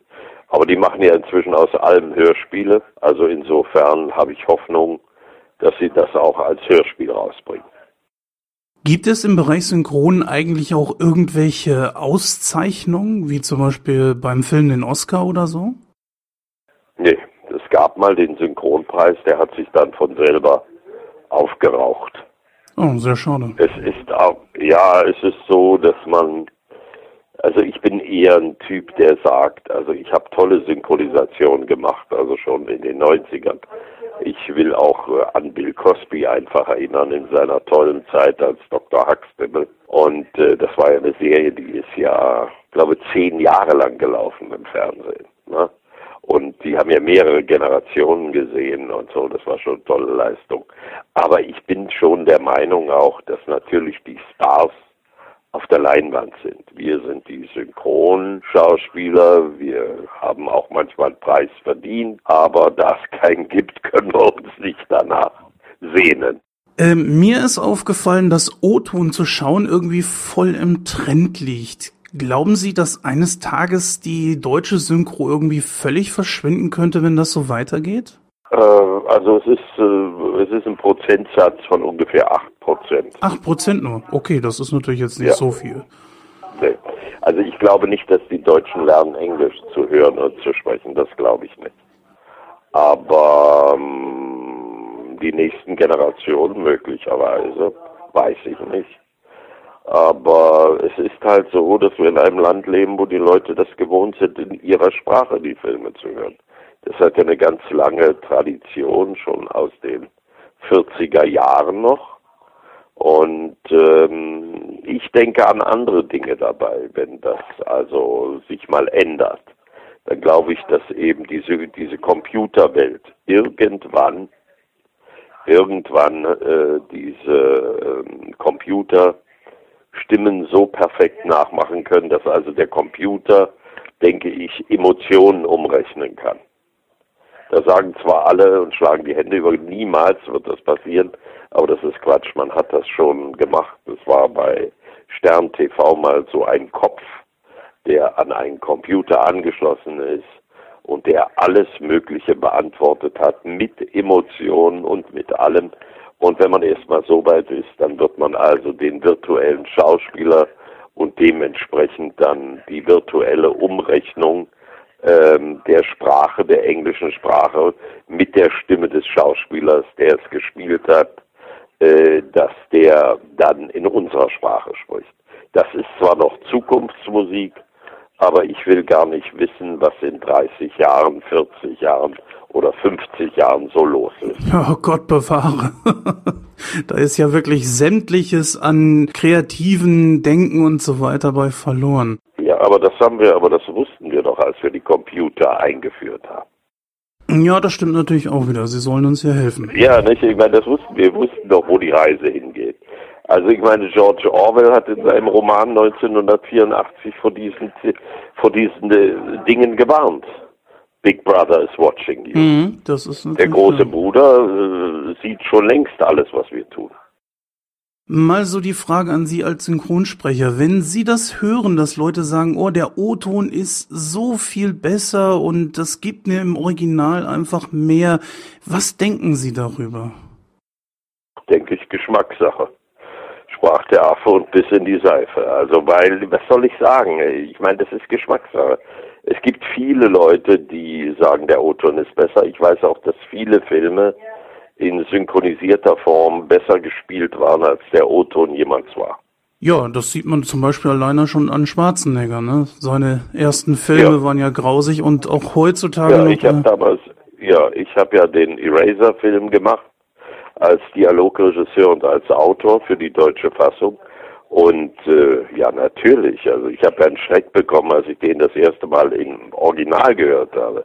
Der sagt, äh, was sagt er? Don't move, don't move, don't move, ja. Also immer mit dem Österreicher drin, ja. Don't move, ja, also schrecklich, furchtbar. Aber die Amerikaner haben das geliebt an ihm, also das muss man schon mal sagen, seinen österreichischen Slang. Aber hier bei uns ist das also ist das schon sehr schön. Ich finde, Thomas Danneberg hat schon was draus gemacht, fand ich. Ja, das kann man auf jeden Fall sagen. Das ist ja der Sprecher von, von, von äh, Schwarzenegger. Ja, eigentlich so ziemlich fast jeden großen Actionstar der 80er Jahre irgendwie, wenn man sich das mal anguckt. Also er ist schon sehr groß, ja.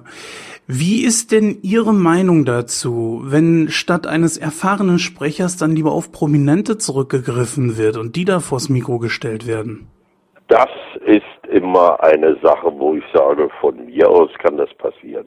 Mich stört das nicht. Es wird meistens, nicht immer, aber meistens wird es ein Schuss in den Ofen. Denn unsere Sache, die wir können, wir Synchronschauspieler, das ist schon was ganz Besonderes. Übrigens hat das in der Berliner Zeitung, hat das äh, Anke äh, Engelke oder wie heißt sie? Ja, ne? Diese, diese Comediendame, die hat das gesagt, dass Synchron das Schwerste ist. Sie ist Schauspielerin, sie hat mit Synchron angefangen und sie hat immer gesagt, ist völlig unterbewertet, ist mit das Schwerste in der Schauspielerei, weil man auf so viele Dinge zu achten hat. Man muss die Rolle nachspielen, man muss gucken, dass man synchron ist. Man muss den Text rhythmisch zum Bild machen. Man muss aufpassen, dass man die Labiale trifft und so weiter und so fort. Und äh, das ist schon ist wirklich ein spezieller, sehr spezieller, ein Spezialberuf.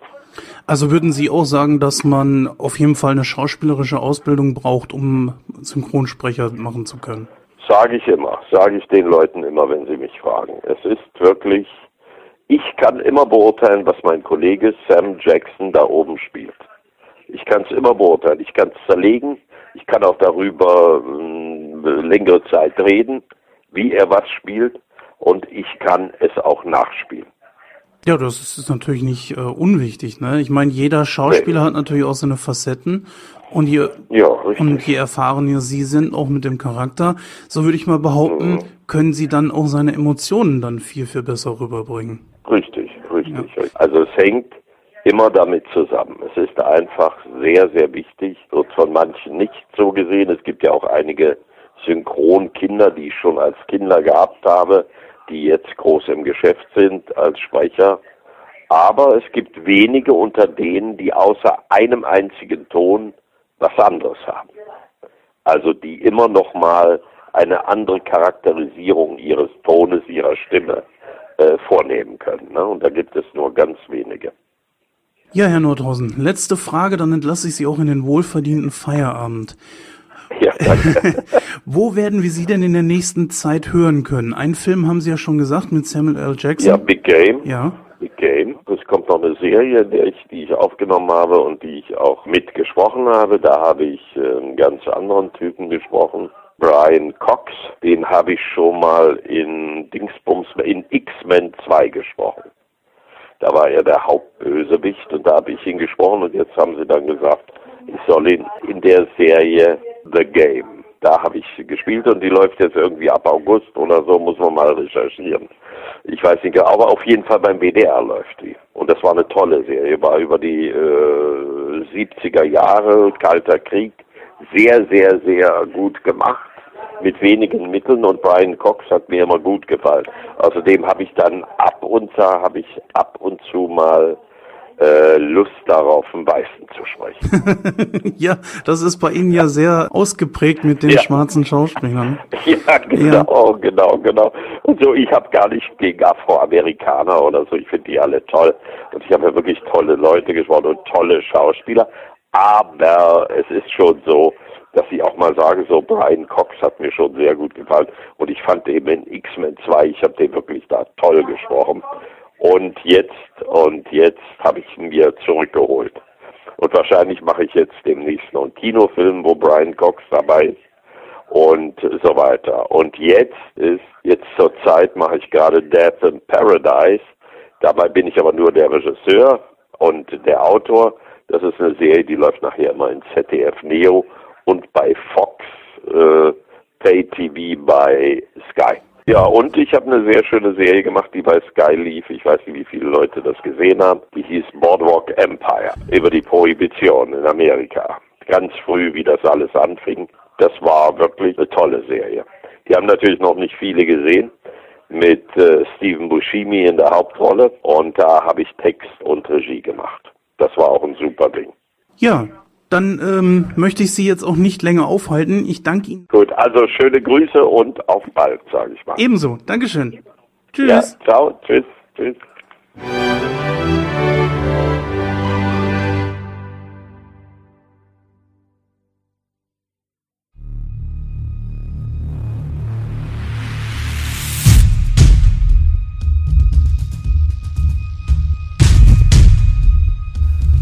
Nitro Fun Facts.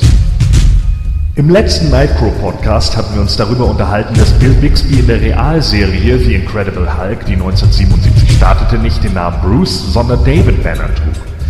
Kenneth Johnson behauptet, er habe den Namen geändert, da er Alliterationen seitens Stan Lee hasse und so der Name David seines eigenen Sohnes ins Spiel kam. Nach Angaben Lou Ferrignos war es allerdings CBS, die um eine Namensänderung baten, da sie der Meinung waren, der Name Bruce hätte einen homosexuellen Touch an sich. Kenneth Johnson jedoch sagte in einem Interview, er erinnere sich nicht, dass eine solche homophobe Ausrichtung an den Tag gelegt wurde, da vor allem Bruce Wayne aka Batman sehr präsent und keineswegs homosexuell war. Gut, das mag jetzt jeder sehen, wie er will. Man kann sich natürlich schon vorstellen, dass da vielleicht einige Ansichten in den 70er Jahren doch etwas konservativer waren als heute. Wie dem auch sei, nicht nur der Name Bruce sollte zu David geändert werden, erste Pläne sahen vor, den Hulk nach Verwandlung nicht in grün, sondern in rot darzustellen. Kenneth war nämlich der Meinung, grün sei die Farbe des Neids, rot die des Zorns. Tja, da sich die Farbe aber über Jahre hinweg so eingeprägt habe, habe man es dann letztendlich bei grün belastet. Das heißt also, den Red Hulk, den sogenannten Rulk, könnten wir also theoretisch schon in den 70er Jahren einem Kenneth Johnson zu verdanken haben? Wow, vielen Dank dafür. Aber wie dem auch sei, nach allem war Stan Lees Hulk ursprünglich ohnehin grau und wurde erst nachdem sie ihren ersten Farbdrucker bei Marvel erhielten grün. Denn diese Farbe konnte am sattesten dargestellt werden. Von daher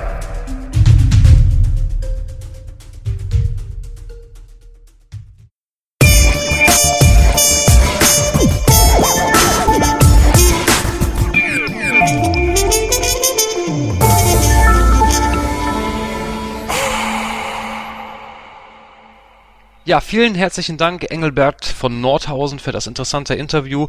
Wir, wir bedanken uns recht herzlich, dass äh, Sie sich die Zeit genommen haben, uns ein paar Fragen zu beantworten. Ja, das war die 34. Ausgabe von Nightcrow. Ich verabschiede mich nämlich jetzt, denn meine Fäden lösen sich langsam auf und deswegen sage ich bis dann. Ja, auch ich äh, verabschiede mich. Wir hören uns in der Ausgabe 35 wieder. Hat wieder wahnsinnig viel Spaß gemacht. Äh, eine richtig klasse Diskussion hier und vor allen Dingen auch natürlich zwei wirklich tolle Interviews. Macht's gut, geht viel ins Kino, habt viel Spaß dabei. Ciao. Ja, tschüss, bis dann. Äh, und äh, ja, ein bisschen problematisch war es äh, bei Hydra dann schon irgendwann, als sie gemerkt haben, äh, dass ja Ultron alles übernommen hat äh, und sie wollten dann noch so ein paar Sachen irgendwie schnell auf Papier bringen, wie die Avengers es auch gemacht haben, aber haben sie gemerkt, dass ihr Strucker kaputt ist. oh.